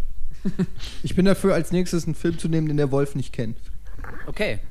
Ein, Fi- ein Film Ja. zu nehmen, den, den der Wolf nicht kennt. Ey, ey, gib Äh. Fra Frage ist, wo, wollen, wir, wollen wir noch kurz über ein paar Filme quatschen oder wollen wir langsam in Richtung Ende dann abdriften? Weil ansonsten hängen Ja, wir dann Gregor, wieder du bist doch drei. hier der Moderator. Wir sind dein, dein Also ich, äh, ich, will, ich, ich, deine würde, Knete. ich würde gerne noch ein Untergenre reinwerfen an äh, Horrorfilmen, die ähm, Brian von- Adams Konzertmitschnitt. Nein, das. Ich habe ich hab vier DVDs zu Hause. Best super. of Buffy? Äh, bitte auch. Habe ich auch alle DVDs zu Hause. Weiß ich. Aber jetzt waren wir ja, Ja. schon bei Haunted House fast, ne? Also ich Nein, ich, ich wollte in die Richtung gehen, ein Genre, was äh, immer wieder mal gerne probiert wird, wo ich auch einige gute und echt schöne Filme habe, die ich dann dort aus mag, aber die einfach nicht erfolgreich sind, die Horrorkomödien. Ja, es, gibt Ja, eine Handvoll, es gibt eine Handvoll Sachen, die waren recht erfolgreich, wie wir haben vorhin zum Beispiel Shaun of the Dead angesprochen, da werden wir gleich nochmal drüber reden, aber auch andere Sachen. Ähm, einer meiner Lieblingsfilme aus den 90ern, The Frighteners, äh, mit Michael J. Fox in so seiner Peter ziemlich Jackson. Peter Jackson und Michael J. Fox in seiner letzten großen Kinorolle. Ähm, oder äh, Slither fand ich nicht schlecht von vor ein paar Jährchen mit äh, Nathan Fillion und ähm, Riesen, was war das? Riesenblutegeln und was auch, Elenblutegeln, was auch immer dort gewesen Also ist. Schleimviecher da. und der fetten Fleischkugel. Also, es, Ja. es, also ein, irgendwie dieses Genre funktioniert leider nicht wirklich so sehr bei den Kinogängern. Die wollen lieber klassischen, klassischen Splatter, Slasher-Filme, Torture-Porn mittlerweile, Saw, was auch immer da dort ist. Was ich persönlich ein bisschen schade finde. Aber speziell der Einzige, der wirklich gezündet hat, gerade angesprochen, Shaun of the Dead. Drag ne? Me to Hell. Drag Me to Hell hat auch nicht war wirklich funktioniert. Ne, der, der, kein, kein, kein, auch nicht so gut. kein kritisch, vor vor allem kein, kein äh, Erfolg an den Kinokassen. Also wenn sobald Komödie dort mit reinkommt, wissen die, die, die äh, Filmproduzenten, da kannst gleich ungefähr die Hälfte des Einspielergebnisses wegschneiden. Ne? Das Comedy-Element funktioniert da nicht wirklich.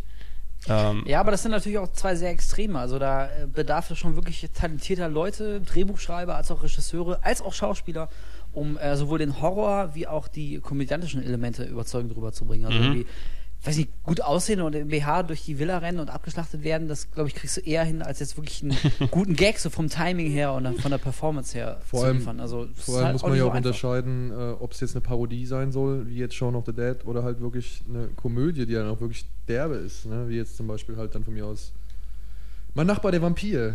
Äh, du meinst, du meinst äh, Fright Night. Fright Fright Night, Der, Oh, ist, ja. der ist super. Einer meiner Lieblingsfilme. Sehr, Mit, sehr groß. Äh, hier, Marcy, ne? Äh, mit Marcy als äh, Vampirtussi jung und knackig, als sie es damals noch war. Marcy von El Bandi. Ja. Die nach Marcy Darcy. Marcy Darcy, ja. genau. Und äh, Die alte super, Lesbe. super Filmmusik. Äh, Brad Friedel, der das Terminator-Theme komponiert hat, hat einen super Titelsong von ähm, gemacht. Und Also der er Bösewicht aus City. Cobra, der war doch der eine Handlanger-Vampir. War da bei der City Cobra? Der, der war bei, das war bei City Cobra dieser Schlitzer halt quasi. Echt? Ja. Super. Ganz großartig. Jake the Schlitzer McGurk.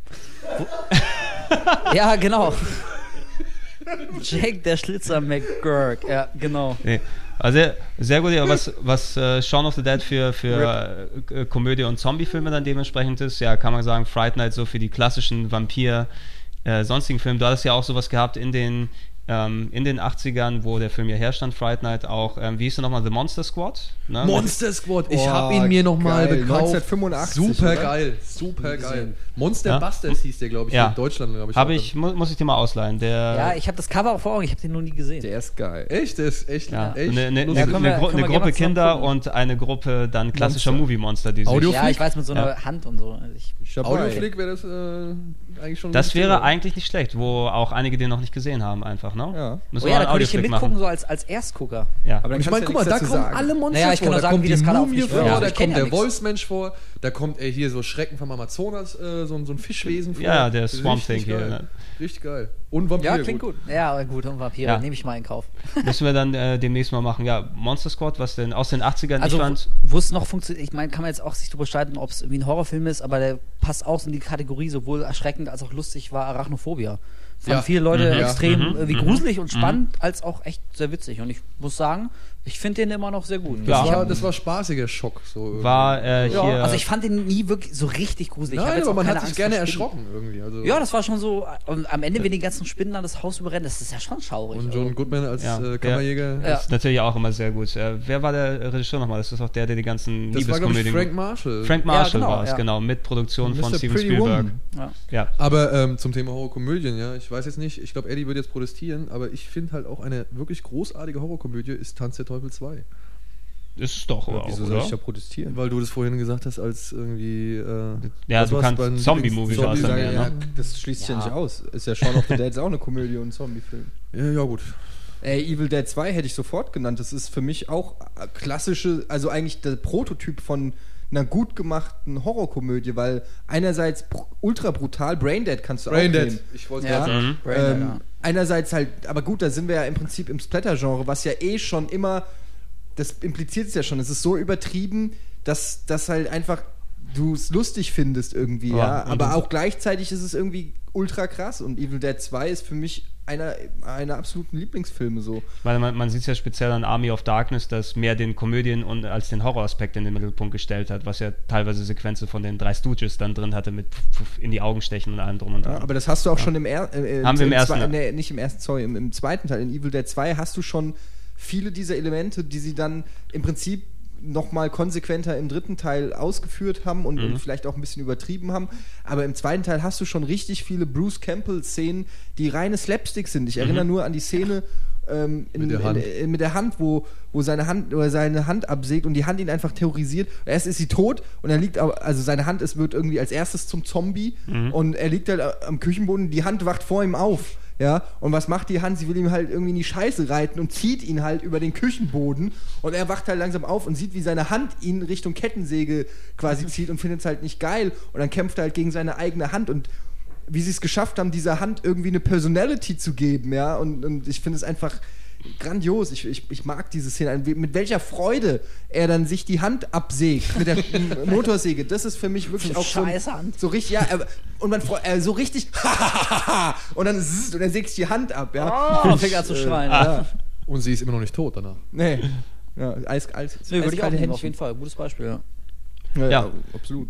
Ja, nee, ne, Aber sonst schon so Horrorkomödien in letzter Zeit, so, da sind wir wieder bei dem, im Moment muss alles sehr auf Realismus getrimmt sein und sehr mit in der echten Welt verwurzelt und so, da findest du komödiantische Elemente jetzt gerade relativ selten in Ja, oder du hast so einen Crap wie diese ganzen Movie, weißt du, von dem, wie heißen die? Ach so, Jungs? ach ja, nee, Scary das- Movie und so. Äh, nee, Darüber nicht, hinaus- nicht, nicht, ja, nicht Doch, Scary die- Movie, ja, die, die- die Jungs, die jetzt halt auch hier Epic Movie und bla bla bla gemacht haben. Ja, da, das- aber das, das- fing ja mit Scary Movie genau, an. das ist ja aus Genre der- wieder aus mal der Reihe.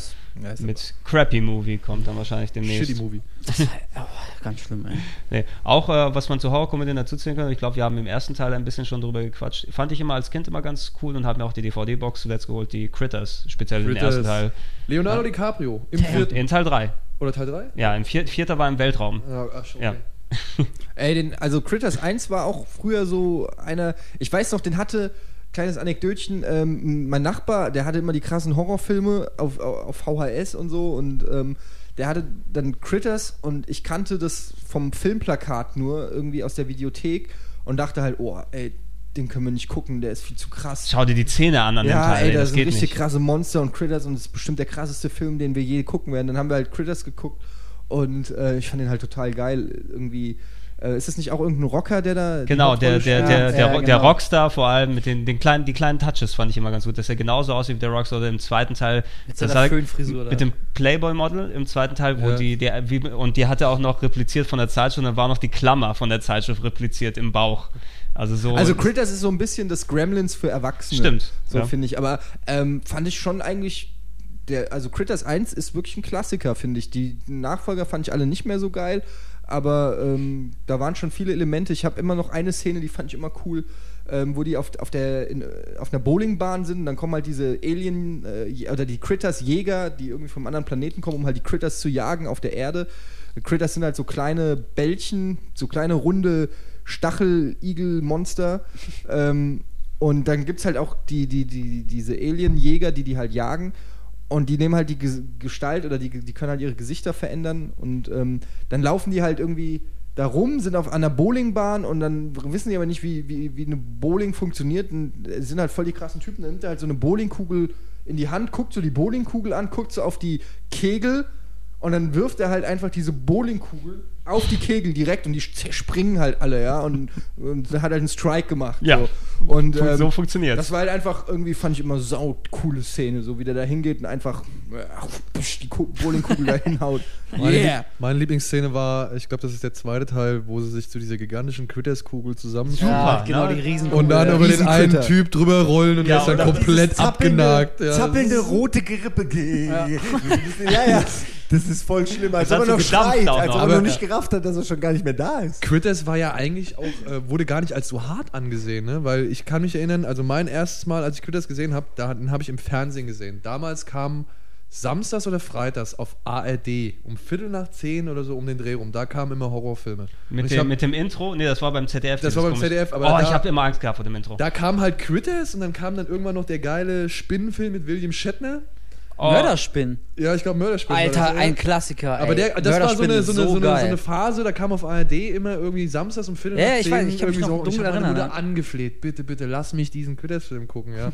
Und ich war hellauf begeistert, also das war richtig schön. Das war auch nicht zu hart. Also, Nö. Es hat, es Nö, hat die, die, das richtige Maß gehabt, um den als Kind auch noch vernünftig gucken zu können. Also Ich meine, was unabhängig. gab's? Ach, da gab es noch so schöne andere. Dann gab es noch die Ghoulies, die aus dem Klo kamen. Da gab's immer so schön, ja, ja. Und dann gab es noch Gate, die Version. Unterirdischen. Da wollte ich jetzt drauf, äh, Gate die Unterirdischen, Teil 1 und Teil 2 mit Stop-Motion-Technik. Fand Heavy ich beide Metal, super. Heavy Metal, Creeps? 80er Heavy Metal Hommage hoch 10. Ja, Super cool. ähm, ok okkulte Experimente oder okkulte Messen im Haus von äh, und dann beschwört ein, ein Kind ein Tor zur Hölle irgendwie aus dem Untergrund auf mit Stop-Motion-Figuren, die Ja. rauskommen und dann alle geil. terrorisieren. Das war echt geil. Fand ich echt schön. geil. Und was dann da auch in, dem, in der Phase irgendwie mit, äh, mitkam, war, was jetzt heutzutage leider auch echt wirklich traurigerweise in Vergessenheit geraten ist, das Böse, Phantasm. Ähm, ist das gesehen. mit, Mit dem Tallman und mit der diesem- Tallman und der Kugel, Und oder? den Kugeln. Ja. Ey, und da gibt es, glaube ich, drei oder vier, Vier. Teile. Vier und, der erste, der erste ey, ist der Hammer. also super, super. Leider heutzutage komplett in Vergessenheit geraten. Ne? Komischerweise. ja, stimmt, aber äh, ich kann mich voll, auch noch voll an den erinnern. Ist Also, das nicht auch ein Computerspiel? Ähm, ich bin mir nicht ganz sicher, ob es dafür ein Computerspiel gab. Es ist auf jeden Fall, habe ich nur zuletzt gesehen, dass sie die DVD-Boxen mit so dieser Kugel nochmal aufgelegt haben, dass Ja. du die auch holen kannst. Äh, als Spiel habe ich es nicht in Erinnerung oder wahrscheinlich ist es an mir dann Aber damals das war auch, vorbeigegangen. das war schon böse irgendwie. Ja, das war echt cool. Also das, das Böse. das, ja, gut, blöder Titel, aber. Ja, es ist halt. Äh, Aber allein der. Tallman, der Tallman, genauso wie damals bei Poltergeist 2. Ich fand diesen Pfarrer, ich fand diesen Priester, der da die ganze Zeit immer da äh, an dem Haus irgendwie vorbeikam und irgendwie versucht hat, in der Familie so ein bisschen äh, Zwietracht zu scheren.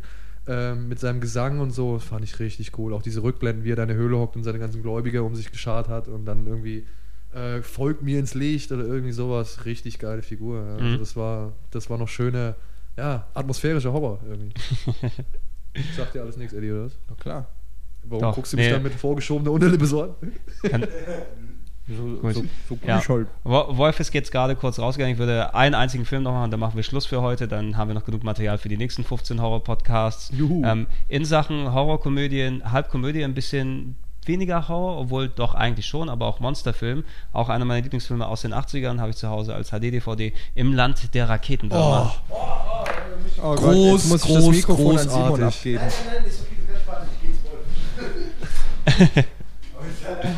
Im Ey, Land der Raketenwürmer. Tre Tremors. Tremors. Ich habe ihn in der Tremors. Bibliothek, ich habe ihn da stehen sehen. Ich hatte irgendwo, glaube ich, bei Sabine Sauer hier, hatte ich mal irgendwas erfahren von wegen nette Hommage an das 50er Jahre Monsterkino und so weiter. Ich habe ihn mir angeguckt.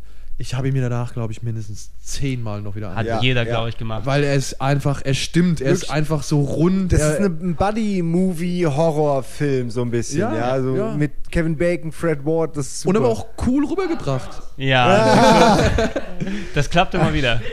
Die Musik ist auch geil. Ja. Also so man, es ist wirklich ein cool schöner Film. rübergebracht. Ja, Und also- die Effekte sind auch nicht schlecht. Schnappoiden. Schnapoiden. Victor Wong, großartig. Ja, wer, Äh, wer nicht weiß, worum es überhaupt dort geht, Land der Raketenwürmer, der, der Titel müsste eigentlich alles aussagen. Ähm, muss man sich vorstellen, wie diese Riesenwürmer aus Dune, aus dem Film und dem Buch, in kleinerer Variante in Texas, glaube ich. Ja. Und mit Ne? selbstständigen Zungen. Genau, und äh, muss man vorstellen, dann die Leute, die in Texas, ja, wir sind auf einer Farm oder irgendwie auf dem Lande dort. Nee, das ist so eine kleine Stadt in Ja, eine kleine Stadt, so- ja, ja. Stadt mit den Perfection Paar Häuser halt glaube ich. so. paar Häuser mit, mit Perfection, ja, ich glaube auch, ja. stimmt, mit dem Waffenfreak, der sich da dort eingenistet Ja, hat. Leute. die, die sind ja außerhalb. Die hatten ja so in so quasi so mit, mit dass du aus, aus weiter Entfernung äh, Eindringlinge erschießen kannst. Ja. Und Wohnten die halt Luftschutzbunker. Abseits. Also, Genau, die, Und die beiden Typen wohnten im Grunde neben dem Truck. Stimmt. Also so viele waren es da nicht. Da Ja. waren ein paar Häuser. Die, die Grundidee von, den, von dem Film war dann eben gewesen, wenn du, ja, ich weiß gar nicht mehr, wo die Monster dann dort hergekommen sind, aber wenn du über den Untergrund oder über den Grund gelaufen bist, normal über den Fußboden, hast du ja gleichzeitig Schwingungen auf dem Boden abgegeben. Und diese Schwingungen Klar. konnten wohl von, ja, Würmern, die unterirdisch leben, Raketenwürmern. Aufge aufge aufgenommen, aufgenommen werden. Man kann dich natürlich nicht hören, Wolf. Ich rufe ab und zu mal lauter was in die Runde. Raketenwürmer, damit ist doch schon alles gesagt. Raketenwürmer! Oh mein Gott! Normale. Würmer wären einfach zu langsam. Ist doch Und klar. ja, daraus entsteht eben ein richtig lustiger, guter, gruseliger, spannender Film, Katz-und-Maus-Spiel, alles mit drin, was man sich vorstellen kann. Also es ist echt ein echt, echt großartiger Film und ein gutes Stück 80er Jahre. Und sogar gut besetzt. Ich meine, Fred Ward. Fred ja. Ward, Kevin Bacon. Ich finde auch, ja. Bobby Ja. Lynn Baxter. Also eh, man, man kann die danach, die Filme, die danach kamen, die kann man vielleicht mal gucken, aber die sind nicht wirklich gut. Ich glaube, der so- Zweier zweite war noch noch okay. okay. Ich meine, der, der Dreier war, wo sie abge, wo sie was anderes waren, so kleine Bälle mit. Nee, mit im Zweier oder fangen Maul, sie an zu laufen. Da Das war kriegen der sie- Zweier, Da okay. kriegen sie dann auf einmal Beine. Und im dritten der Teil. Dreier meine ist ein Prequel. Der, nee, im dritten Teil spielt Hä? nur der Walter mit. Der, äh, die anderen sind dann, im zweiten spielt der Fred Ward noch mit, hat sich darauf spezialisiert quasi, diese Raketenwürmer dann mittlerweile quasi professionell irgendwie äh, Und auf diese. Rolle vor allen Ja, Dingen. genau. Und ähm, im dritten Teil geht es dann auf einmal nur noch um den Walter, beziehungsweise dann ist Walter die Hauptfigur. Ja. Aber wie die Viecher dann da aussehen, Aber es das gibt doch auch noch so ein Prequel, wo Es äh, gibt so einen vierten Teil, das ist ja, es wahrscheinlich. Ja. Ja. Wo es so ein bisschen im, im Westen, im Wilden Westen an der, also es ist dieselbe Stadt quasi und dieselben Charaktere, aber halt, also wie äh, Zurück in die Zukunft 3 halt. So, Ja. Oder wie alle Zurück in die Zukunft. Da hat sich auch nie was geändert irgendwie. Ja. Ja, Aber der hatte auch wirklich, wirklich Charme. Also, also finde ich auch Charme ist richtig Das Wort. ist äh, die Atmosphäre, das Setting, das passt alles an dem Film. Also das Mhm. ist auch ein, Mhm. wie gesagt, ich habe ihn mir nach dem ersten Mal mindestens noch zehnmal hintereinander angeguckt. Das war großartig. Einer, einer der Filme, der dann immer in der. Direkt im Anschluss? Direkt im Anschluss, ja. Ich Ja. habe früher. So ich eine lange früher, Nacht. Ich bin früher immer in die Videothek gegangen, habe mir freitags einen Film ausgeliehen, weil äh, über Sonntags, glaube ich, ähm, war es dann umsonst und habe Genau, einen Tag mehr. zurückgegeben. Ja, und äh, musste also quasi dann halt einen Tag umsonst konnte ich den dann gucken und habe mir dann freitags ausgeliehen. Wenn der Film geil war, habe ich ihn dann samstags nochmal geguckt, habe sonntags nochmal geguckt und wenn die Zeit es zugelassen hat, auch montags. Mhm. Ja. und äh, Hast versucht auswendig zu lernen, Ja. was nicht nochmal ausleihen ich muss zugeben, damals, äh, ich habe mir aus diesem geilen, ich weiß nicht mehr, was für ein Katalog es war, ich habe mir so einen schönen äh, Kopierschutzknacker äh, organisiert. Legal gekauft. Ja, Natürlich. ja Makrovisions, äh, die Blocker, haben wir und, schon äh, drüber hab mir geredet. dann äh, nochmal eine Sicherheitskopie von äh, Tremors angelegt. völlig die ich legal. Dann, ja, Nicht, eine durftest du ja machen, glaube eine ich. durfte ich machen. Da- Damals war es ja noch nicht so ein klar. strenges Copyright. Eben. Aber zu, sowas machen wir ja sowieso nicht mehr. Nee, also, Jetzt ach. geben wir 5 Euro für die DVD aus und dann hat sich die Sache. Ich habe mir die äh, Box inzwischen auch gekauft. Also Mhm. Äh, nur mal dazu, diese Filme verdienen es, dass man sie kauft. Bei Ja. bittorrent.com. Nee, bei doch Amazon, glaube ich. Nee, nee, er hat wirklich viele DVDs bei sich. Ja. Ich Nicht- kann es Nicht bezeugen. mehr als ich. ja, Das, man, äh, man, man, man, man weiß es. What the fuck, man?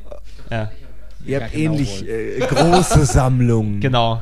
Und der, Wir wir müssen mal eine offizielle Zählung oder sowas bei euch machen und sehen, wer der größere Filmnerd ist, einfach.